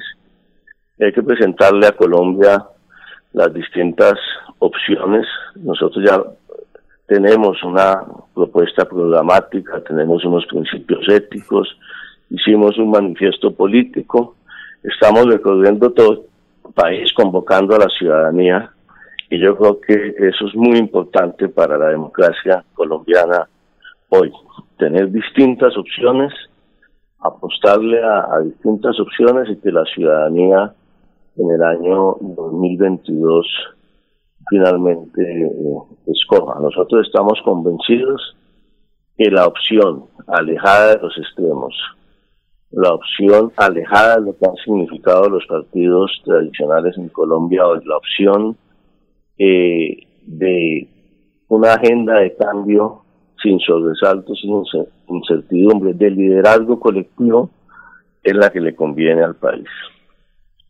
Eh, doctor, eh, Cristo, son las 6 y 16. la siguiente inquietud. Operativamente, ¿cómo funciona la coalición de la esperanza?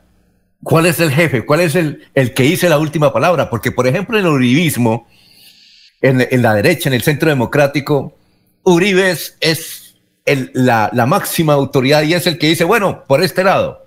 Pero es que ustedes ahí son varias tendencias. ¿Quién los une? ¿Quién evita que el hombre, eh, una persona que no está de acuerdo, salga y dé un portazo? ¿Quién los une? ¿Cómo, cómo ustedes trabajan?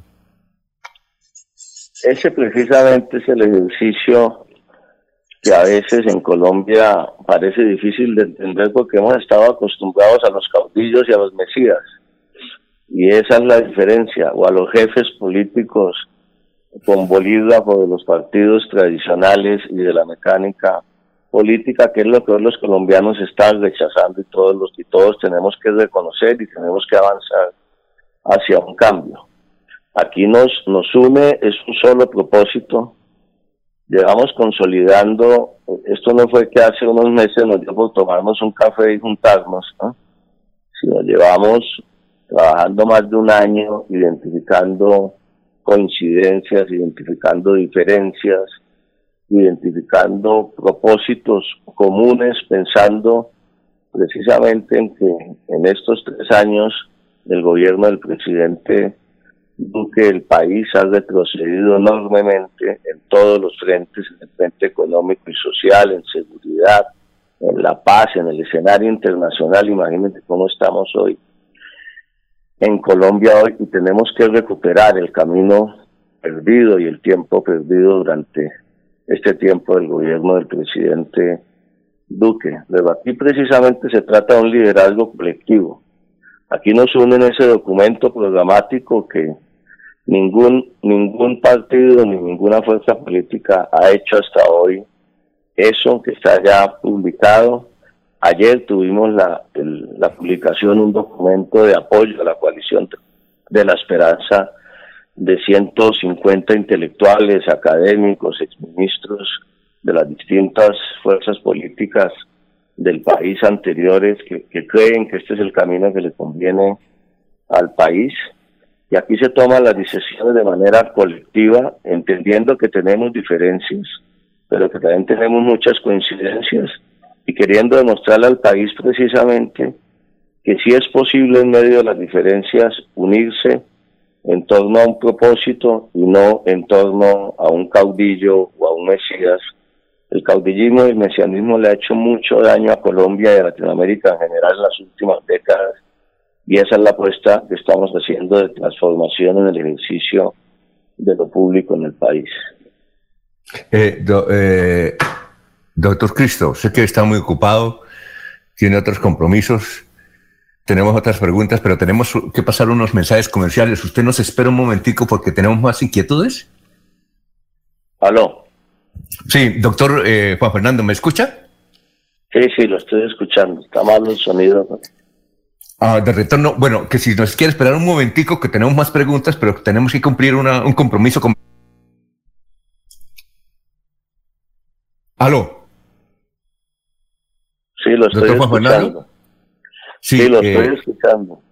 Sí, que si nos eh, permite una pausa comercial para continuar con otras preguntas con usted. Sí, sí, claro. ¿Sí? Ah, bueno, perfecto. Eh, gracias, doctor Juan Fernando. 6 y 20. Vamos a unos mensajes y regresamos. Carnaval de Remates La Isla. Del 2 al 5 de julio vive el Carnaval de Remates La Isla. Aprovecha los bombazos de descuentos. Compra, gira y gana en la ruleta ganadora. Bonos redimibles, balones y camisetas réplica de la selección Colombia. Carnaval de Remates, yo compro en La Isla. Después de casi 30 años nos ponemos al día con los parques de Bucaramanga. Llega el reto de la historia, la gran inversión dentro de la cual se destinarán más de 15.890 millones de pesos para repotenciar siete parques de la ciudad. Son cerca de 630 mil millones de pesos para comenzar a saldar lo que históricamente nos había arrebatado la corrupción. Conoce más sobre el reto de la historia en www.bucaramanga.gov.co. Alcaldía de Bucaramanga. Gobernar es hacer. Abuelita, ¿me enseñas a tejer? Ay, tesoro, desde que me apareció artrosis y artritis, no volví a tejer. Mire, abuelita, te llevaré a IPS Cines, donde sé que tratarán tu artrosis y artritis. IPS Cines, especialistas en medicina biológica. En Bucaramanga, citas 643-6868, 643-6868. Vigilados para salud. En el Banco Agrario te ayudamos a evitar ser víctima del fraude. Nunca te solicitaremos tu información financiera por teléfono teléfono, correo electrónico o mensaje de texto. Y te recomendamos cambiar tus contraseñas periódicamente y no compartirlas con nadie. Cualquier incidente, repórtalo a través de la línea nacional Contacto Banco Agrario 018 91 5000. Banco Agrario de Colombia. Vigilado Superintendencia Financiera de Colombia. Después de casi 30 años, nos ponemos al día con la malla vial de Bucaramanga. Llega el reto de la historia, la gran inversión dentro de la cual se destinarán 20 mil millones de pesos para recuperar la capa asfáltica en todas las comunas de la ciudad. Son cerca de 630 mil millones de pesos para comenzar a saldar lo que históricamente nos había arrebatado la corrupción. Conoce más sobre el reto de la historia en www.bucaramanga.gov.co. Alcaldía de Bucaramanga. Gobernar es hacer.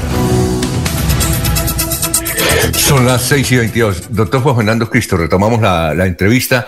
¿Qué dirigentes políticos, tradicionales o no, lo están acompañando de la coalición de la esperanza aquí en el departamento de Santander? Aló, Alfonso. Sí, ¿me escuché la pregunta? No, no, no. Repítame, por favor. Bueno, son las 6 y 23. ¿Qué dirigentes políticos, tradicionales o no, y desde luego conocidos, los están acompañando ustedes en el departamento de Santander? Alfonso, por eso le digo yo que eh, eh, estamos, esta va a ser una campaña bien, bien importante y bien interesante para cambiar el chip de los, de los colombianos. Estamos convocando eh, a nuevas fuerzas, a nuevos sectores ciudadanos. Ayer estuvimos reunidos en la Universidad Autónoma con líderes académicos, con estudiantes, con, jóvenes, eh, a quienes les respondimos muchas inquietudes y muchas propuestas y muchas preocupaciones que tienen sobre el país. Estamos, estuvimos también en la Universidad WIS haciendo el mismo ejercicio frente a temas ambientales con profesores universitarios, con estudiantes que han estado protestando en las calles eso es lo mismo que hemos hecho en Cali, en Barranquilla, eh, vamos a ir a Cartagena, que hicimos en el eje cafetero, eh, que vamos a hacer durante estos meses, primero de la coalición, en todas y cada uno de los departamentos de Colombia. Aquí nos hace falta mucho escucharnos, aquí nos hace falta mucho diálogo. Este país está en un estallido social sin precedentes. Este paro que tuvimos, Alfonso, el 28 de abril y que continúa la expresión ciudadana y que va a continuar en la medida en que el gobierno no atiende ni entiende este clamor ciudadano, este no es una movilización cualquiera que va a pasar y las cosas van a seguir igual.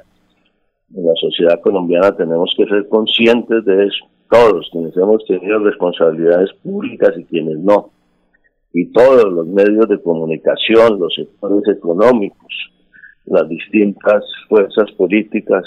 Tenemos que entender esto si queremos superar la situación en Colombia.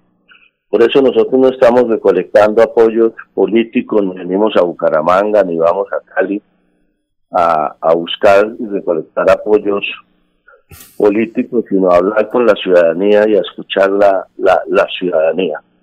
Aquí hay unas fuerzas políticas muy definidas, Alfonso. Está, la, Compromiso Ciudadano de Sergio Fajardo, está el Nuevo Liberalismo de Juan Manuel Galán, está el Movimiento Dignidad de José Enrique Robledo, está nuestro movimiento en marcha también, que tiene presencia en todo el país. Lo que hicimos ayer fue instalar un comité precisamente de la coalición de la esperanza, donde están eh, ciudadanos y profesionales y gente que ha estado vinculada a distintos sectores de, de la economía, de la academia y de la juventud del norte de Santander que quieren apostarle a la coalición de las trans y que cree que es una opción para el país hacia el futuro.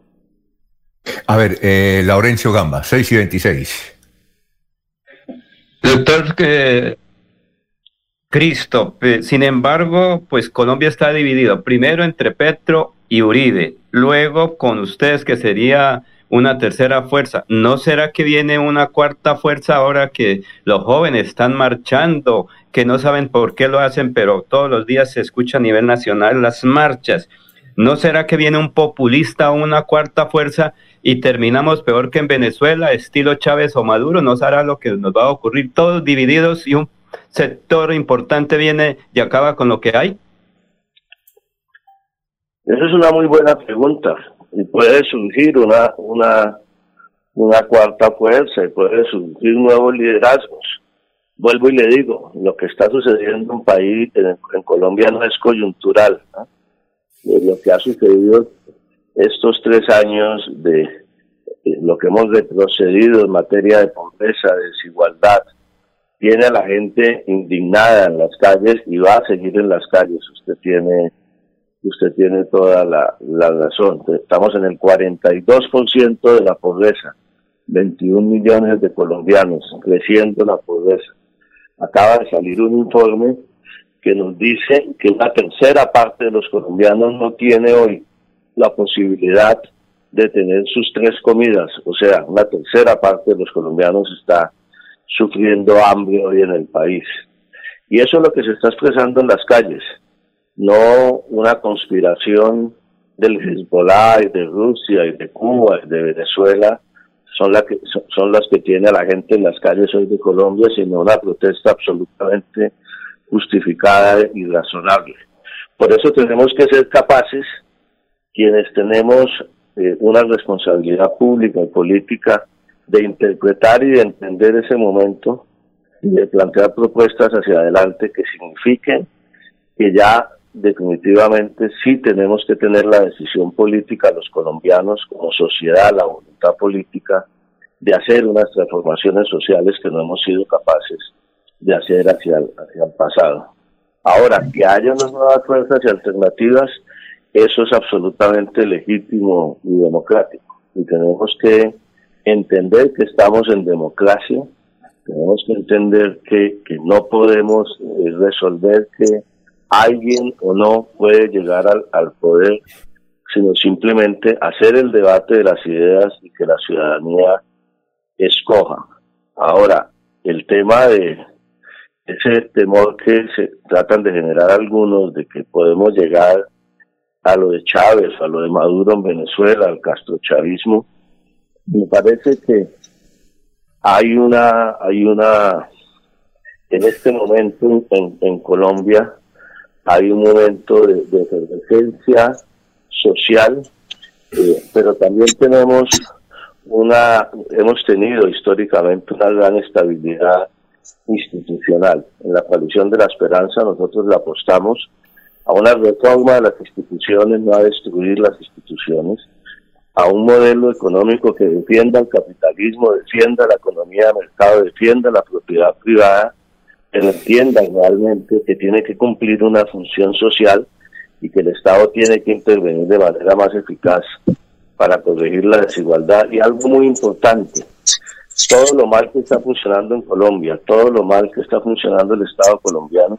tiene que ver con que no hemos sido capaces de avanzar en una reforma seria del sistema político en Colombia y del sistema judicial y hemos fallado en esto en los últimos 20 años y no hemos sido capaces de lograrlo. A eso es que le estamos apostando en la coalición. Que surjan nuevas opciones que le apuesten a, a una opción más radical, más extremista, pues eso obviamente los, colombianos las evaluarán y, son los que decidirán en las urnas a qué la apuestan y no hay que tenerle miedo a la democracia. Y finalmente, eh, doctor eh, Cristo, eh, usted ha sido pues muy olímpico en las respuestas, olímpico no, perdón, diplomático, diplomático, muy prudente, no olímpico, diplomático en las respuestas. Me permite una, Alfonso. Sí, ya, pero esta mía para que la responda me forma corta para que usted también, Jorge, pueda preguntar. Son, ya son las 6 y 30 minutos. Es esto, doctor eh, eh, Juan Fernando Cristo. ¿Cuál es la operatividad? Porque ahí en este grupo hay varios presidenciales y, para nadie es secreto que esto se gana es con votos. Entonces, ¿cómo va a ser el procedimiento de listas al Congreso de ustedes y el asunto de la candidatura a la presidencial? ya habló de los programas, ya habló del interés, de la filosofía, del norte que tiene este movimiento. Queremos saber en la práctica cómo va a hacer eso de eh, las listas al Congreso, si son cerradas o no, cuál es el mecanismo, si hay convención o no, y cómo van a elegir ustedes el candidato presidencial. Bueno, Alfonso, pues primero le quiero decir que, que la coalición no, no solamente somos nosotros. Seguramente en los próximos meses, como lo dije al comienzo, ingresarán nuevas fuerzas políticas. El Partido Verde, una vez escoja su candidato y resuelva sus discusiones internas, eh, esperamos que la doctora Ángela María Robledo, quien ha estado trabajando con nosotros en la coalición de la esperanza, también se vincule a, esta coalición y seguramente otros distintos liderazgos políticos querrán participar en la coalición. Participar en la coalición no quiere decir necesariamente en calidad de precandidatos o de aspirantes presidenciales. Luego, las puertas están abiertas, Alfonso. Esto es el punto de partida no el punto de llegada. ¿Sobre qué bases?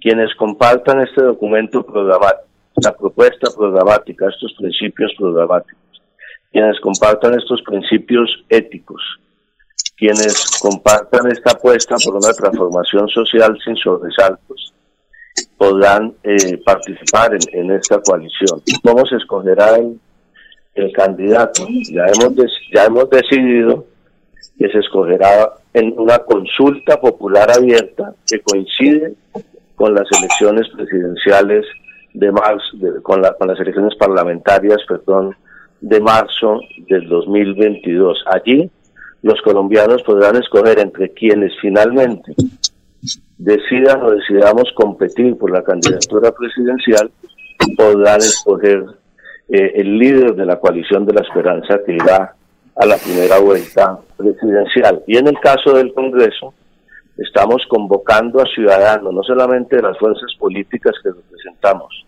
sino a ciudadanos independientes que quieran apostarle a esta opción alejada de los extremos, a que eh, se animen a participar porque eh, necesitamos hacer una reforma a fondo del Congreso de la República y esa ciudadanía eh, vamos a, a través de una lista de... A, aló. Ya, lo estamos escuchando. A, través de una lista de, de coalición, una lista única de coalición, se integrará una lista al Senado y aspiramos también a que en cada departamento de Colombia se pueda conformar una sola lista de todas estas fuerzas políticas de estos sectores a la Cámara de Representantes en cada circunscripción. Eh, Jorge, finalmente. Bueno, buenos días para el ministro Cristo, don Alfonso. Eh, doctor Cristo, ha dicho usted en esta emisión que en ese momento Colombia tiene al peor de los presidentes, en representación de, de Iván Duque. Eh, desde la orilla de donde se ve con simpatía el nombre de Iván Duque, se dice que el peor presidente de Colombia ha sido Juan Manuel Santos, quien precisamente, mirando la nómina de la coalición de la esperanza, fue el gran benefactor de todos los que la integran, burocrática, política, económicamente. Eso es lo que tienen en común los miembros de la coalición de la esperanza, que fueron todos beneficiados del gobierno de Juan Manuel Santos. Juan Manuel Santos en ese momento en el país es visto como el gran traidor de, político en Colombia. Mi pregunta es, dentro de la coalición, ¿cuál es la verdadera influencia de Juan Manuel Santos sobre las decisiones que se tomen en esa coalición de la esperanza? ¿Es él el verdadero cacique que, hay dentro de esta coalición? Por eso le digo que va a ser muy interesante esta campaña durante un año, ¿ah? hacer ese ejercicio de el cambio de chip de lo que ha significado la política en Colombia. Ese es el gran desafío que tenemos y, va a ser apasionante. ¿eh? Juan Manuel Santos no participa en la política electoral, no participa en ninguna reunión de la coalición de la esperanza, ninguna decisión. Eh, todos quienes estamos ahí acompañamos el acuerdo de paz, que es el gran tema que dividió a los colombianos lamentablemente en el 2016 y nosotros estamos convocando es precisamente a esa unión de los colombianos. Creemos que esta coalición es la que tiene la posibilidad de superar esta división y esta radicalización de la sociedad colombiana que tanto daño le ha hecho. Este país no puede, tiene que dejar de pensar en Santos y Uribe y tiene que empezar a, a pensar en su futuro y en el futuro de esos jóvenes que están en las calles y no quedarnos en estas rencillas políticas del pasado. Doctor Juan Fernando Cristo, ha sido usted muy amable, muy amable por haber estado aquí en Radio Melodía, muy gentil. Bueno, Alfonso, gusto en saludarlo y a todos los compañeros. Muy bien, éxito, son las 6 y 37, estamos en Radio Melodía.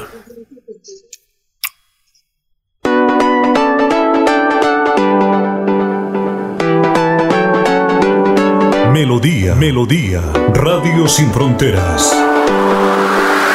Escúchenos en cualquier lugar del mundo. Melodíaenlínea.com es nuestra página web. Melodíaenlínea.com. Señal para todo el mundo. Señal para todo el mundo. Radio sin límites. Radio sin fronteras. Radio Melodía, la que manda en sintonía.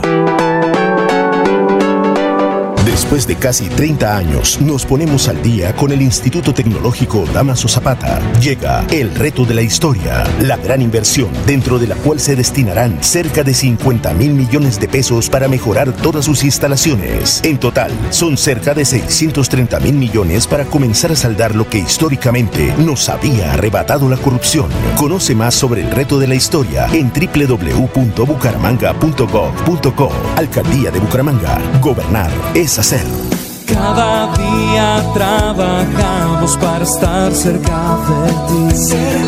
Te brindamos soluciones para un mejor vivir. En Cajasal somos familia, desarrollo y bienestar. Cada día más cerca para llegar más lejos. Con Cajasal. Santander Solidario. Generamos continuidad en educación superior con la entrega de incentivos económicos para los estratos 1 y 2, beneficiando a 17.105 estudiantes, y becas Generación Diamante para la ruralidad y vulnerabilidad, favoreciendo a 2.598 estudiantes. La educación es nuestra prioridad. Gobernación de Santander, siempre Santander. Radio es vida. La radio es optimismo y esperanza. La radio fue primero. La radio fue ayer, es hoy y será mañana. La radio, tu compañía de siempre. Somos la radio, somos la radio. Y hoy como siempre, entramos en tu casa porque somos parte de tu familia en esta lucha por la vida. Con Radio Melodía y últimas noticias, quédate en casa.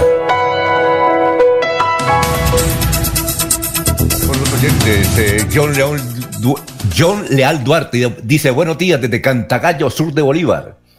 Eh, Vladimir, los escuchamos aquí desde Miami. Pedro Gómez Valderrama, perdón, Pedro Gómez Veedor, que cuesta la renovación, es lo que está pidiendo el pueblo colombiano. Miguel Ángel Morales desde Málaga, Señor Cristo, el tiempo perdido, los santos lloran. bueno, Silvia Tenorio, buenos días desde Ibagué en sintonía. Eh, y Pedro Gómez dice, ¿qué le diría Serpa a Cristo si estuviera vivo? Ah, bien, eh, está con nosotros. Estaría en la misma coalición. el doctor Hugo Álvarez, eh, a quien vamos a saludar, al doctor Hugo Álvarez, y él consiguió lo que no han conseguido los gironeses, y es que la justicia actúe sobre las empresas que provocan los malos olores y evidentemente tras de los malos olores vienen los moscos. Eh, doctor Hugo Álvarez, ¿qué fue lo que usted consiguió a través de esa acción popular en la Mesa de los Santos? Y muy buenos días.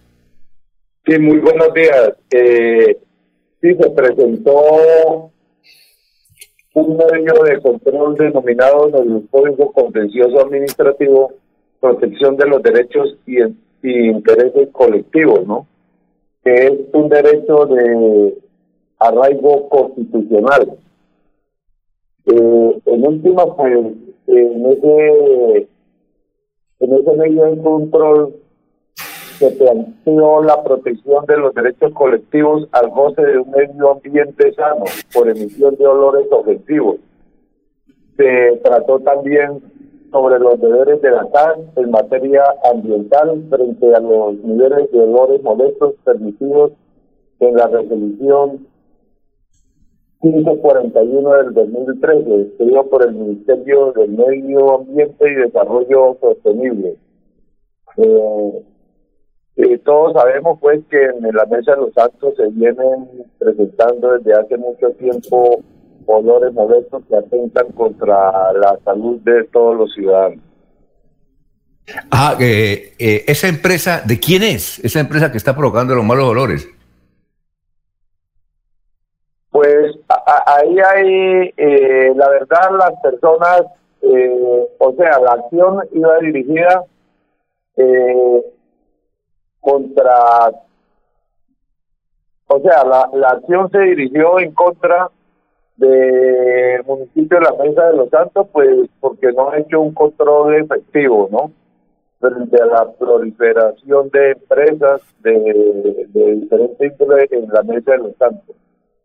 Eh, también se dirigió la acción contra la Corporación Autónoma Regional de Santander, es decir, la CAE.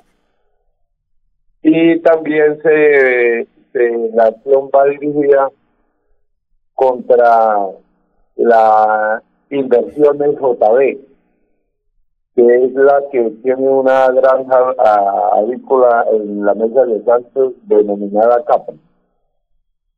Es decir, eh, las acciones concretamente, eh, si lo entendemos, ¿es cerrar la empresa por ahora? No, no lo entiendo, no lo entendí bien. Es decir, eh, doctor, la acción que tiene la decisión del tribunal es ordenar el cierre de la empresa por ahora, de esa empresa que está provocando los malos olores. No, el, el, el, el, cierre total no, pero, pero la, la determinación del tribunal se encamina a plasmar una serie de acciones que a futuro, y esa es la importancia que tiene este medio de control, es que ordena una serie de acciones que debe realizar tanto la alcaldía, tanto la CAS, como también inversiones JB. ¿Por cuánto tiempo? Durante, eh, es decir, ¿cuál es el plazo? Mire, el plazo máximo le ordena una serie de acciones a la CAS y da un plazo de seis meses. Eh, ah, ordena conformar un comité de verificación para que en ese plazo pues se desarrollen las acciones que estarían integradas por el municipio de Los Santos, la CAS, eh, la Procuraduría, la Defensoría del Pueblo. Bueno, ¿y qué pasa si en seis meses no se ha cumplido eso? Pues tendrían consecuencias como sería el incumplimiento de, este fallo, sería un fraude a una resolución judicial que sería incluso eh, punible, ¿no? Llegaría a consecuencias penales. Bueno, doctor Hugo Álvarez. Sí, doctor Olgo Álvarez, muchas gracias por haber estado aquí en Radio Melodía.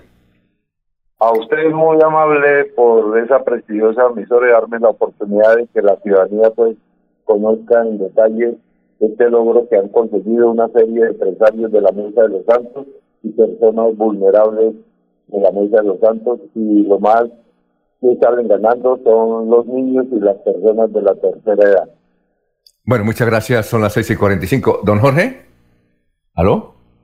Sí, señor. Jorge, eh, eh, usted hizo una pregunta y aquí tengo cuatro mensajes y me ha causado curiosidad el de una señora Yay, a ver, ¿cómo es que se llama? Es extenso el mensaje, inclusive me, Yenaira, de Bogotá, que le echa flores al noticiero, que bueno, esas cosas que a uno le gustan a veces que le digan porque le elevan a uno el ego. Ella vive en Bogotá, no sé si será santanderiana, dijo, pero entonces la otra es que me regaña. Dice, ¿cómo es posible que usted no haya aclarado cuando el señor Jorge le hace una pregunta a Juan Fernando Cristo diciéndole que todo el pueblo colombiano eh, llama traidor a Álvaro Uribe? No es todo el pueblo colombiano, son los uribistas como usted, don Jorge, eh, los que acusan a, al señor Santos de traidor. Es únicamente el uribismo no es todo el pueblo colombiano. Ahí es, bastante extensa, pero ya la resumo. Pero la respuesta rápida a la señora, Alfonso. Uno, que yo nunca dije que todo el pueblo colombiano, dije que otro sector. No, no, no, usted no, eh, no, usted no dijo otro sector. Si quiere, eh, miramos, porque ella me envía parte del audio. Eh, grabó. Grabó. Dos, dos, que yo no soy uribista. Nunca he tenido oportunidad de votar por el señor Uribe. Es, algo que lo hemos aclarado Que no tengamos el mismo punto de vista con la señora, no me matricula a mí en, en otra orilla. Es que ese es el problema de la gente. Que creen que porque uno no los aplaude, porque uno no los ensalza, entonces uno es el contrario y es el del enemigo a derrotar. No. Ese ah, es el cambio que necesita el país. Muy bien. Eh, esto, eh, ahí le envié, son varios mensajes, ahí le envié uno de ellos, eh, reenvié uno de ellos, pero el de la señora es muy largo, es que es muy largo. Muy bien. ¿Algo más, don Laurencio, para irnos a unos mensajes? Alfonso, pues que ahí está listo funcionarios de la alcaldía de Bucaramanga en torno al trabajo que se viene ejecutando por la comunidad. Mientras unos sectores dicen que el alcalde de Bucaramanga, vea usted, que no hace nada, los funcionarios pues tienen un importante balance de las gestiones que vienen cumpliendo, particularmente en los frentes de seguridad, en lograr acuerdos de equidad en el norte, en la Casa de Justicia y el trabajo por los migrantes, Alfonso. Pues más adelante hablaremos sobre todo esto. Muy bien, eh, son las seis y cuarenta y ocho. Después de casi 30 años nos ponemos al día con los parques de Bucaramanga. Llega el reto de la historia, la gran inversión dentro de la cual se destinarán más de 15.890 millones de pesos para repotenciar siete parques de la ciudad. Son cerca de 630 mil millones de pesos para comenzar a saldar lo que históricamente nos había arrebatado la corrupción. Conoce más sobre el reto de la historia en www.bucaramanga.gov.co. Alcaldía de Bucaramanga. Gobernar es hacer. Abuelita, ¿me enseñas a tejer? Ay, tesoro, desde que me apareció artrosis y artritis, no volví a tejer. Mire, abuelita, te llevaré a IPS Cines, donde sé que tratarán tu artrosis y artritis. IPS Cines, especialistas en medicina biológica. En Bucaramanga, citas 643-6868, 643-6868. Vigilados para salud. Santander Solidario. Generamos continuidad en educación superior con la entrega de incentivos económicos para los estratos 1 y 2, beneficiando a 17.105 estudiantes, y becas Generación Diamante para la ruralidad y vulnerabilidad, favoreciendo a 2.598 estudiantes. La educación es nuestra prioridad. Gobernación de Santander, siempre Santander. Queremos que disfrutes de un servicio de energía confiable y de calidad. Por eso trabajamos en el mantenimiento de la infraestructura eléctrica, para que estés informado oportunamente de las fechas y horarios de las suspensiones del servicio de energía. Síguenos en nuestras redes sociales arroba grupo EPN o consulta toda la información en www.esa.com.co. ESA, Grupo EPN, Vigilado Superservicios. Después de casi 30 años, nos ponemos al día con la malla vial de Bucaramanga. Llega el reto de la historia, la gran inversión dentro de la cual se destinarán 20 mil millones de pesos para recuperar la capa asfáltica en todas las comunas de la ciudad. Son cerca de 630 mil millones de pesos para comenzar a saldar lo que históricamente nos había arrebatado la corrupción. Conoce más sobre el reto de la historia en www.bucaramanga.gov.co. Alcaldía de Bucaramanga. Gobernar es hacer.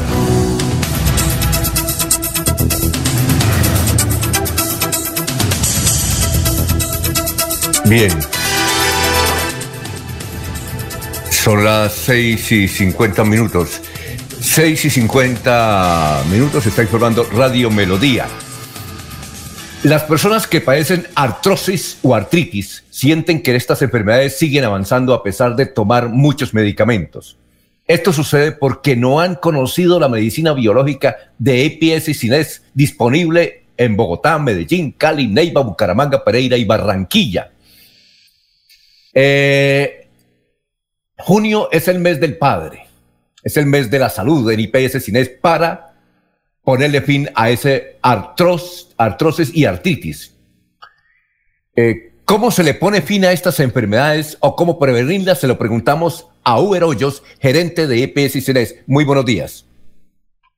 Muy buenos días, Alfonso. Las enfermedades reumáticas se pueden prevenir con hábitos saludables, se puede prevenir con medicina biológica, se puede prevenir teniendo un tratamiento oportuno, un tratamiento a tiempo. Así que todos los padres durante este mes que está terminando pueden recibir un beneficio de la medicina biológica en IPS Cines en la ciudad de Bucaramanga, también creando conciencia de la importancia de la prevención para que estas enfermedades no se vuelvan tan crónicas. La medicina biológica es hoy en día una de las herramientas terapéuticas más importantes en la prevención y está disponible a través de la IPS Cines. Bueno, ¿qué evidencia existe sobre los resultados de la medicina biológica, señor Uber? Pues muchos. La medicina biológica primero está creada a base de células de animales, minerales y plantas. Organismos vivos de la naturaleza han sido procesados por laboratorios muy importantes a nivel mundial, eh, eh, laboratorios italianos, alemanes, franceses, que tienen el respaldo de la Organización Mundial de la Salud y que hoy en día están disponibles aquí en Colombia a través de la IPS Cines. Eso es lo más importante. Todos los días podemos encontrar testimonios de pacientes, de personas recuperadas que se encontraban postradas en una cama, que no podían bañarse, vestirse, subir, bajar escaleras y que hoy en día han recuperado todas esas funciones gracias a la medicina biológica de IPS Cines. ¿En qué se diferencia la medicina biológica de otras prácticas médicas? La medicina biológica eh, va al origen de la enfermedad, eso es lo más importante, va a corregir esos factores que a través del organismo pues se deterioran eh, eh, primero el sistema inmunológico y va a potencializar las capacidades de autocuración del organismo. Nuestro organismo tiene capacidades de autocuración. ¿Aló? ¿Aló? Siga, doctor. ¿Aló? ¿Aló, aló? ¿Aló? Bueno, se presentó ahí una... ¿Aló? Se le cayó el satélite. ¿Aló? Doctor Uber. ¿Aló, aló? Es que se eh, eh, metió ahí una, una voz de un niño. ¿Aló? Vamos a ver si es posible recuperarla. Ah, ¿Aló? Ave María. Muy bien, ¿qué pasó? Aló. Aló. Eh, Anulfo, mientras... ¿Aló? Es necesario repetir la llamada, Alfonso, hacer nuevamente el contacto. Es que no ha contestado qué pasó ahí. Ahí se, es que desde hace rato en algunas llamadas se viene metiendo un niño, ¿no? O la voz de un niño. Es que hay algunas dificultades, Alfonso. Hay dificultades en el satélite. Mm, vamos a ver si es posible repetir la llamada.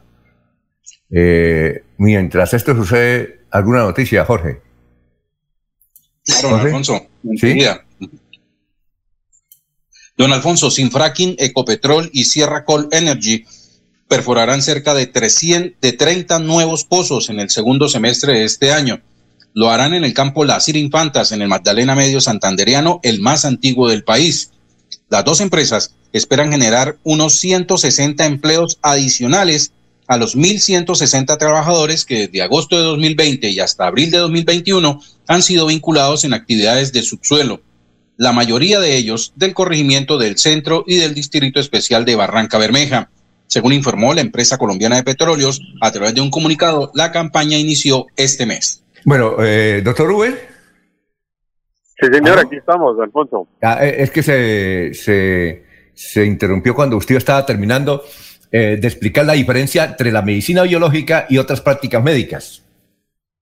Claro, yo les estaba contando que la medicina biológica está hecha primero a base de células vivas, de, de, organismos vivos de la naturaleza que han sido procesados por laboratorios muy importantes y que hoy en día todo eso está disponible en IPS Cines. Células que potencializan las capacidades de autocuración del organismo. Quiero contarle, mi querido Alfonso y amables oyentes, que nuestro organismo tiene las capacidades y las propiedades de autocurarse, de autorrepararse, pero se van perdiendo con el paso de los años. Nos vamos envejeciendo y esas capacidades de, eh, de autocuración se van perdiendo, pero la medicina biológica le devuelve eso al organismo sin efectos adversos como en muchos casos lo hace la medicina química. Esa es la gran diferencia que hay entre la medicina tradicional y la medicina biológica de IPS Ciner. Bien, eh, para confirmar lo que usted dice, eh, aquí está don Filiberto de Jesús Ochoa. Eh, este es un testimonio que seguro, amigo oyente, le ayudará a tomar una buena decisión. Adelante, don Filiberto.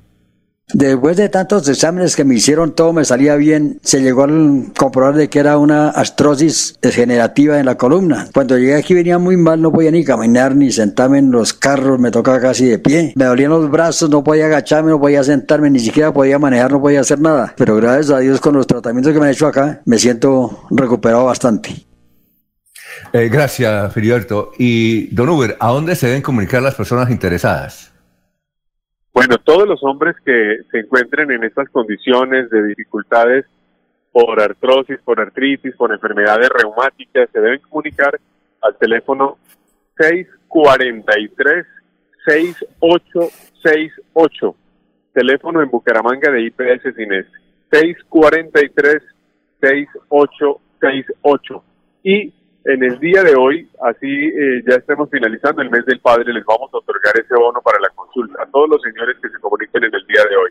Muy importante tratar esas enfermedades a tiempo para que no se conviertan en enfermedades crónicas, para que no nos incapaciten y podamos continuar desarrollando una vida normal. Así que comuníquense ahora después de las 8 de la mañana a IPS Cines en la ciudad de Bucaramanga. Teléfono 643 6868.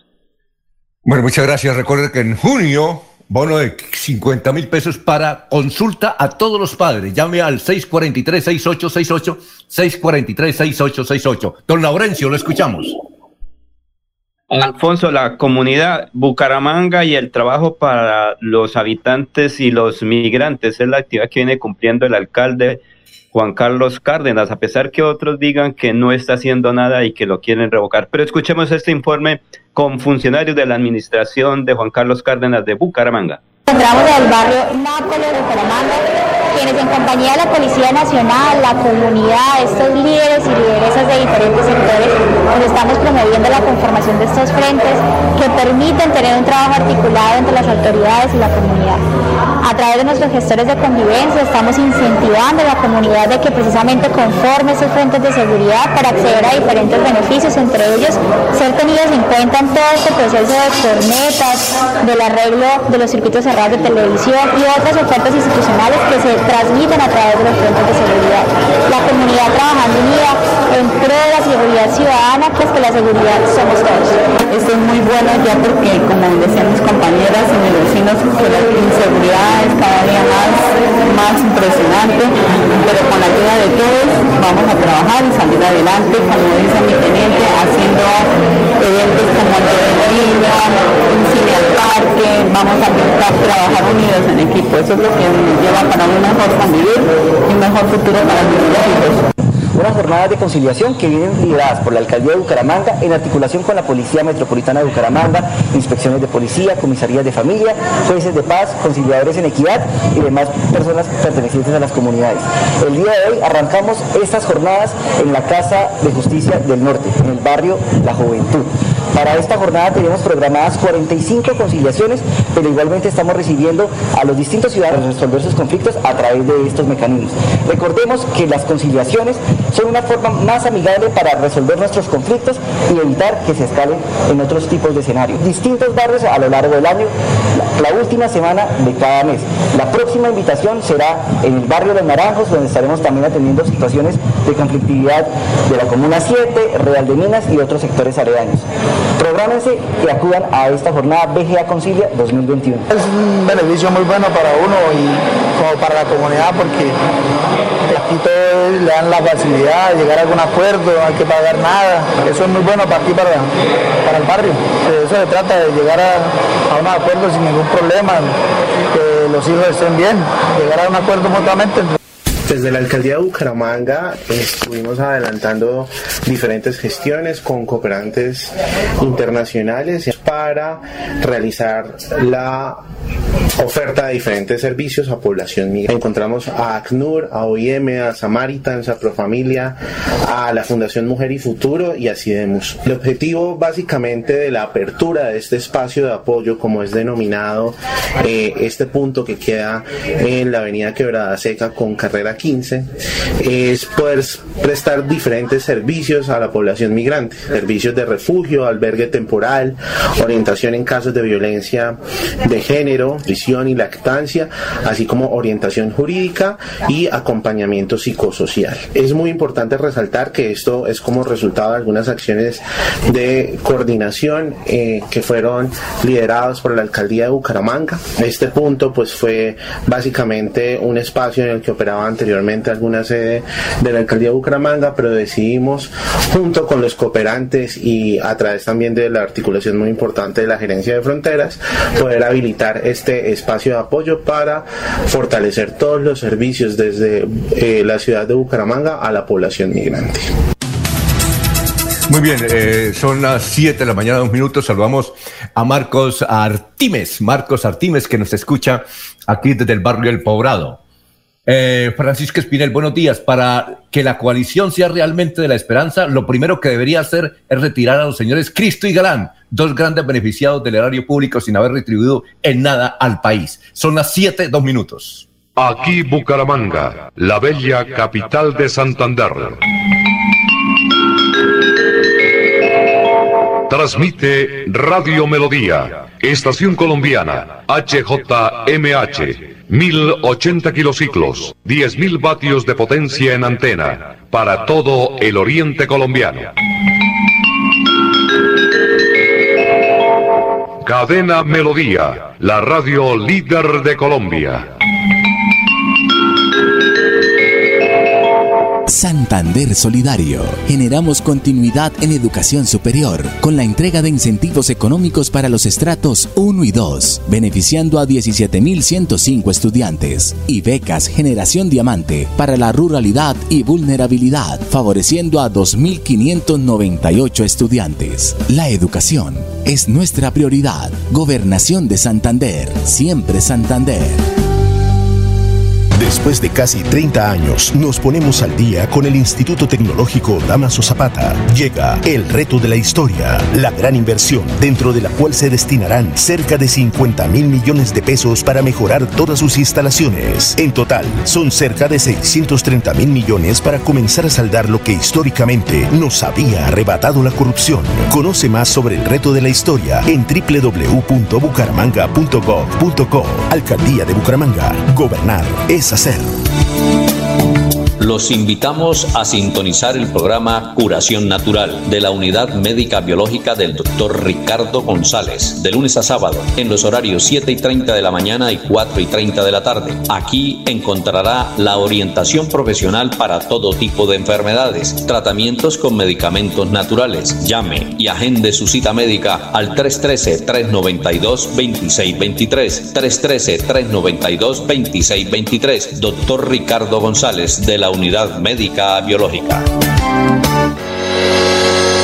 Los problemas del colon inflamado son bastante comunes en los colombianos, hombres y mujeres, siendo una dolencia de difícil tratamiento. La terapéutica natural Araltel ha encontrado a través de los años de investigación un producto que ha demostrado ser útil en el tratamiento del colon Tome el Araltel Mevis por cuatro meses de manera constante y note usted mismo los resultados. Si ya estás en casa cuidando tu salud y la de los tuyos, no olvides que puedes tener los productos naturales Araltel a través del servicio a domicilio en tu ciudad. Comunícate en Bucaramanga al celular 315-447-1995. Recuerda, 315-447-1995. 1995. Tienda Naturista, tu vida y naturaleza en Bucaramanga. Santander Solidario. Generamos continuidad en educación superior con la entrega de incentivos económicos para los estratos 1 y 2, beneficiando a 17.105 estudiantes, y becas Generación Diamante para la ruralidad y vulnerabilidad, favoreciendo a 2.598 estudiantes. La educación es nuestra prioridad. Gobernación de Santander, siempre Santander. Quédate en casa. casa. Disfruta, vive, comparte, ama, aprende, juega, escucha, goza, lee, saluda, regala, responde, comprende, perdona, canta, supérate, felicita, encuentra, apoya, cree, agradece, enamórate, mejórate, trabaja, ríe, ayuda, quiere. Por ti, por tu familia, por todos, quédate en casa. Melodía, contigo en casa. Melodía, melodía. En noticias. La que manda en sintonía. Son las 7 de la mañana, 6 minutos, ya apareció el sol. Bueno, eh, esto está en la página de melodíaenlínea.com. Esto es una noticia que beneficia el medio ambiente. Dice, con un foro Veolia abre diálogos para transformación ecológica. Se cumplirá un foro internacional virtual denominado Eficiencia Energética, organizado por Veolia que se identifica como compañía de soluciones ambientales. Se realizará este miércoles 30 de junio, en el cual participarán especialistas de varios países que ya confirmaron su participación. La aparición de la mayor epidemia mundial provocada por el COVID-19 dejó al descubierto amplias grietas ambientales que son necesarias solucionar para conseguir una mejor calidad de vida. El foro busca encaminar a la humanidad a una efectiva gestión energética con la utilización de muchas herramientas que precisamente se analizarán en esta convocatoria mundial. En un comunicado, la compañía Veolia afirma que la eficiencia energética tiene el potencial de aumentar el crecimiento económico global en un 1.1% en relación con las inversiones que se realicen en este rubro, además de poder generar hasta 9 millones de empleos directos de forma anual. El foro se realizará a las 9 de la mañana de este miércoles y para asistir se debe recurrir a un enlace que está en la, en la página de melodía en línea.com. Noticias a esta hora, don Jorge. Siete, ocho minutos.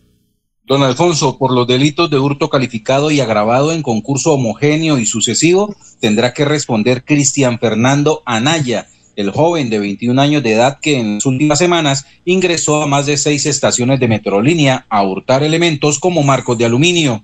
Emil Senjaimes, gerente de Metrolínea, aseguró que después de ser capturado varias veces y de ser dejado en libertad, el hombre finalmente irá a la cárcel. Dice la gerente que agradece el trabajo articulado entre las instituciones que permitió la captura y judicialización del joven que finalmente fue enviado a la cárcel por un juez. Esta persona desde hace varias semanas venía extrayendo elementos de las estaciones que afectaban la infraestructura del sistema y la seguridad de los usuarios. Los videos grabados por las cámaras de seguridad de las estaciones de Metrolínea respaldaron la decisión de un juez de control de garantías de enviarlo a prisión por los constantes robos cometidos en las últimas semanas. Nos escribe Silvia Becerra, eh, perdón, Silvia Navarro, es Silvia Navarro que Silvia Navarro Becerra que nos escucha en el sector de cabecera. Laurencio, le escuchamos. Alfonso, frijolito capturado en Bucaramanga, los hechos del barrio San Francisco, la violencia en las marchas es lo que nos va a hablar más adelante el coronel Luis Quintero. Pero antes, Alfonso, es que este fin de semana, el domingo de 5 de la mañana a 5 y 30 de la tarde, la mayoría de los municipios de la provincia guanentina y comunera serán afectados por la suspensión del servicio de energía eléctrica por parte de la empresa electrificadora que va a hacer trabajos de mantenimiento en la subestación de San Gil y en la línea 115, todo con el propósito de mejorar el servicio hacia el sur de Santander. Entonces la empresa electrificadora dice que hay que tener pues planes de eventualidad para los comerciantes, para la gente este fin de semana, el domingo de 5 a 5 de la de 5 de la mañana a 5 de la tarde. Entonces esta es la recomendación de la empresa electrificadora. Pero escuchemos qué dice el coronel Luis Quintero sobre las acciones de la Policía Metropolitana en Bucaramanga área metropolitana. La Policía Metropolitana de Bucaramanga presenta la captura de dos personas conocidas como Jayco y con Frijolito por el delito de homicidio agravado y porte ilegal de armas. Ocho meses de investigación por parte de nuestras unidades de la SIGIN, conjuntamente con la Fiscalía General de la Nación, el análisis de cámaras de seguridad, entrevistas, seguimiento a personas, entre otras actividades de policía judicial, sirvieron para demostrar que estas personas podrían haber cometido el pasado 7 de septiembre en el norte de la ciudad un homicidio. El hecho se dio probablemente por ajuste de cuentas y por disputas por temas relacionados con microtráfico. La orden de captura fue expedida por el, el juzgado quinto penal con función de garantías de Bucaramanga de acuerdo a todo el material probatorio que se presentó por parte de la Fiscalía. En lo corrido del año, la Policía Metropolitana de Bucaramanga registra un total de 62 personas capturadas por homicidio. Esto equivale aproximadamente al 56% de esclarecimiento de los casos del total que han ocurrido en el área metropolitana. Se presenta un caso en horas de la noche en el sector del barrio San Francisco, al norte de la ciudad, donde lamentablemente resultan heridas dos personitas, dos niños, que desafortunadamente fueron alcanzados por proyectiles, al parecer de armas de fuego, de acuerdo a las primeras eh, indagaciones que hemos hecho. la situación que se realizó por parte de nuestros investigadores de la SIGIN, la recolección de elementos materiales probatorios en lugar de los hechos, son materia de investigación, estamos revisando todos los elementos recolectados en el lugar de los hechos, videos que hay en los lugares para determinar y capturar a las personas que cometieron estos hechos en contra de estos dos menores. La Policía Nacional es garante de la protesta pacífica, pero tenemos la obligación de intervenir, agotando todos los protocolos, como lo hemos hecho siempre en el puesto de mando unificado en compañía de la Secretaría de Gobierno, de representación del señor alcalde de Bucaramanga, de la Defensoría, de la Procuraduría y de la Defensoría y demás instituciones que hacen parte del PMU. Ante hechos que se evidenciaron a través de diferentes medios, donde se presentaron vandalizaciones en señales de tránsito, también dañaron un puesto de servientrega, lo intentaron incendiar con bombas molotov, un cajero de una entidad financiera. E igualmente dañaron un vehículo particular y una motocicleta y además agredieron a dos personas, pues por supuesto tenemos la obligación de intervenir. Frente a estos hechos debo decir que los rechazamos totalmente y que lamentablemente también dos de nuestros uniformados resultaron afectados. Después de casi 30 años nos ponemos al día con los parques de Bucaramanga. Llega el reto de la historia, la gran inversión dentro de la cual se destinarán más de 15.890 millones de pesos para repotenciar siete parques de la ciudad. Son cerca de 630 mil millones de pesos para comenzar a saldar lo que históricamente nos había arrebatado la corrupción. Conoce más sobre el reto de la historia en www.bucaramanga.gov.co. Alcaldía de Bucaramanga. Gobernar es hacer. Bueno, eh, antes de ir a Barranca Bermeja, eh, tenemos acá las actividades de hoy viernes del paro, el paro cívico. Empieza a esta hora una marcha en Piedecuesta desde el sector Bomba Morino hasta la alcaldía. Por eso la alcaldía de Piedecuesta por hoy prohibir los trasteos y el transporte de gas, básicamente. Así es que por mm, hoy no habrá trasteos ni transporte de cilindros de gas ni pólvora. Y hoy a las 2 de la tarde el paro dice que se cumplirá una mesa de derechos humanos en la Universidad Industrial de Santander. Bien, ahora sí vamos con Barranca Bermeja. Ya está Soel Caballero con toda la información del distrito petrolero a esta hora. Buenos días, Soel. Soel Caballero está en Últimas Noticias de Radio Melodía 1080 AM. Buenos días, Alfonso, para usted, para los compañeros, igualmente para todos los oyentes de la empresa colombiana de petróleos. Ecopetrol anunció que se perforarán 30 nuevos pozos en las 100 infantas del corregimiento del centro. El gerente de operaciones, Julio César Varela, aseguró que con la perforación de estos nuevos pozos se generarán 160 empleos. Por otra parte, el Ministerio de Salud y la Protección Social dio a conocer que este jueves 24 de junio se notificaron 228 casos positivos para COVID-19 en Barranca Bermeja, 106 mujeres, 122 hombres. Se registró el fallecimiento de cuatro personas entre ellas dos mujeres de 36 y 71 años y dos hombres de 58 y 64 años. Finalmente se notificó que 79 personas lograron recuperarse de manera satisfactoriamente de la enfermedad. Las estadísticas actualizadas del COVID en Barranca Bermeja están de la siguiente manera. Casos confirmados 20.174, personas totalmente recuperadas 17.791, 1.106 ciudadanos recuperándose en casa bajo vigilancia médica, un total de 110 personas hospitalizadas, 62 pacientes en unidad de cuidado intensivos UCI, 605 ciudadanos fallecidos, casos activos en el distrito de Barranca Bermeja, 1778. Noticias con las que amanece el distrito continúen compañeros en estudios en últimas noticias de Melodía 1080 AM. Santander Solidario. Generamos continuidad en educación superior con la entrega de incentivos económicos para los estratos 1 y 2, beneficiando a 17.105 estudiantes, y becas Generación Diamante para la ruralidad y vulnerabilidad, favoreciendo a 2.598 estudiantes. La educación es nuestra prioridad. Gobernación de Santander, siempre Santander.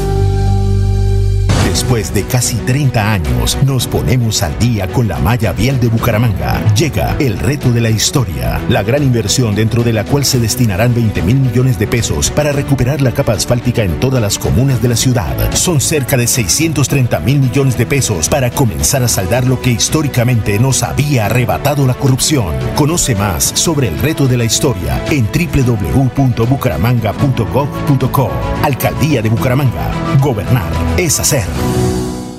En el Banco Agrario te ayudamos a evitar ser víctima del fraude. Nunca te solicitaremos tu información financiera por teléfono, correo electrónico o mensaje de texto. Y te recomendamos cambiar tus contraseñas periódicamente y no compartirlas con nadie. Cualquier incidente, repórtalo a través de la línea nacional Contacto Banco Agrario 018 91 5000. Banco Agrario de Colombia. Vigilado Superintendencia Financiera de Colombia. Enrique Ordóñez Montañés está en Últimas Noticias de Radio Melodía, 1080 AM. Son las 7.16, 7 minutos. Laura Pinzón, profesor Enrique Ordóñez, y muy buenos días. Desea conocer el significado de la palabra espurio o espurio. Ella lo escribe aquí sin tilde, espurio. Y si se escribe con S o con X, profesor. Y tenga usted muy buenos días. Muy buenos días, Alfonso y oyentes de Últimas Noticias. Doña Laura, la palabra expurio con X y con tilde es incorrecto. La palabra se escribe sin tilde y con S, espurio. No, y no es espurio, sino espurio. Espurio. Perdón, espurio. No, no es espurio, sino espurio espurio, con I, con I, con dictongo I, O, al final. Y pues eh, no lleva tilde porque es palabra grave, pero antes hay un dictongo espurio.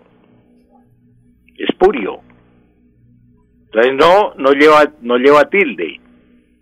Y se pronuncia pues en una sola sílaba las palabras graves espurio espurio, se pronuncia, tiene tres sílabas, espurio, el acento es grave, pero no se escribe con X. ¿Qué significa espurio? Pregunta usted, pues espurio es lo que es falso, lo que es adulterado. Por ejemplo, escribir, como usted pregunta, expurio, expurio con X, y, de pronto con EO, espurio, sería un vocablo o sí, una palabra adulterada en la lengua, una palabra falsa, una palabra espuria, espuria. Esa sería la explicación que le podemos dar a Laura. Con S, no con X, espurio. Y espurio y no espúreo. Y pues eh, sin tilde, en ninguna parte lleva tilde, Laura. Ah, bueno. 719. Ovidio Jaimes quiere saber qué es Perífrasis. Perífrasis, profesor. Ovidio, eh, perífrasis en comunicación es eh, una palabra, una palabra o una figura, mejor, digamos que es una figura literaria que consiste en expresar con un rodeo de palabras lo que se puede decir con menos, con menos palabras. Eh, eso lo utilizan con mucha frecuencia. Podemos poner el ejemplo del culebrero, el culebrero que se coloca por ahí en el centro del pasaje del comercio y empieza a decir, eh, se coge la hebra y lo hacha se introduce, mete o pasa por el agujero hueco rendija. Está expresando un rodeo de palabras para decir lo que puede decir con menos. Eh, también pues el profesor, el profesor cuando llega a la clase y mm, empieza, quiere pasar una alumna al tablero, por favor, de esta fila, la monita de cola de caballo, de vestido tal o de uniforme que tiene arrogado en tal parte, tal pase al tablero. Ese, ese profesor pues también está empleando una perífrasis, porque está expresando con un rodeo de palabras lo que puede decir con menos. Pero también, pues, eh, se cita el caso, podemos citar el caso de un orador que llegaba a convencer a sus adeptos y decía, en estos momentos proseleumáticos en que la disimbólica diatriba de la natura sátrapa, que es el espacio rectangular que media entre triglifo y triglifo, he venido a este lugar. ¿Se da cuenta usted, Alfonso? Sí, claro. Está expresando con un rodeo de palabras lo que puede decir con menos, estoy aquí para tal, tal, tal, sin decir con un rodeo de palabras. Y hay muchas personas, el caso del doctor López de Mesa, ya lo hemos citado aquí en varias oportunidades, que para pedir agua decía que le trajeran de una ánfora de esas de eh, que usaban los egipcios un poco de ese líquido blanco y cristalino que quita la sed y que la ciencia moderna ha denominado H2O. Eso es una perífrasis porque él expresa con un rodeo de palabras lo que puede decir con menos. En lugar de decir eso, pues tráigame un vaso de agua. Este, entonces eso es la perífrasis.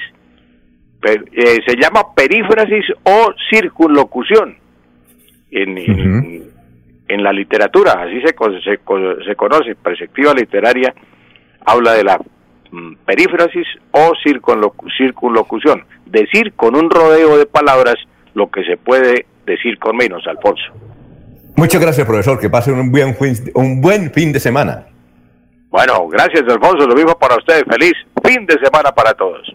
7.21 minutos. El, el, periódico Las Dos Orillas dice lo siguiente. Regina 11 tiene 86 años y se ve regia. Todavía llega puntual a su extravagante mansión que aún conserva en el barrio La Soledad de Bogotá.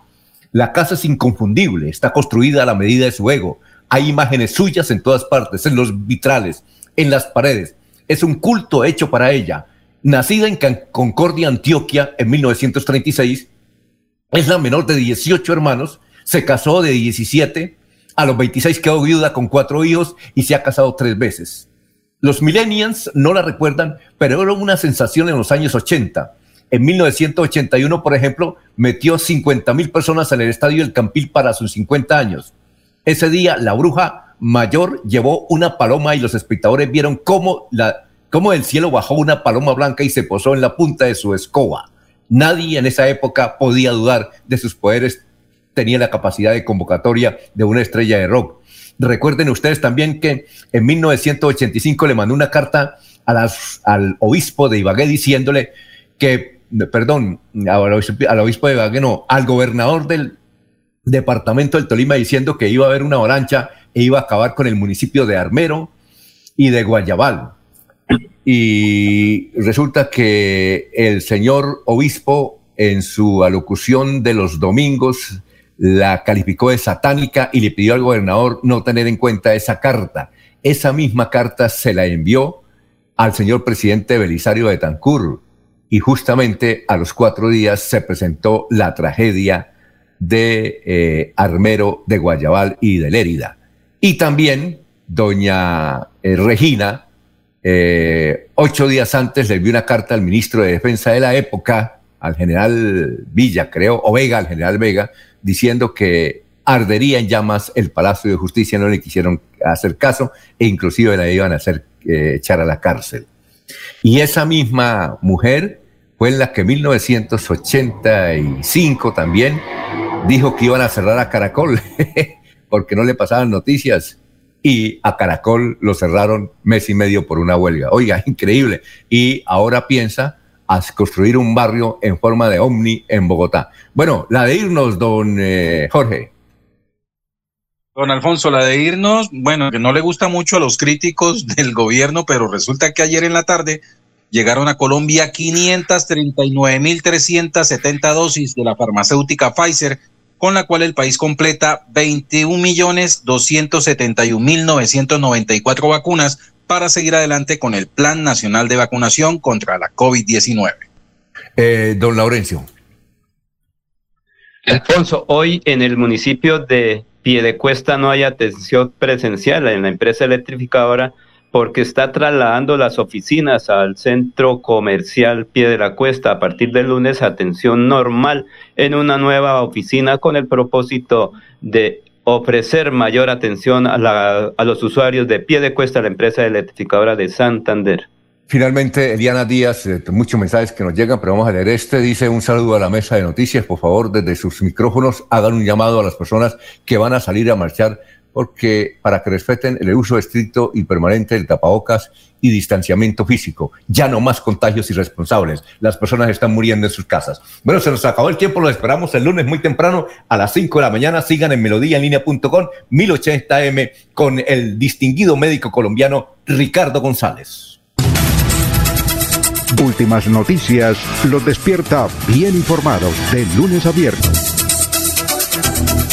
En todas las áreas de la información regional, un periodista de Últimas Noticias registra la información en Radio Melodía 1080 AM y en melodíaenlínea.com. Director Alfonso Pineda Chaparro.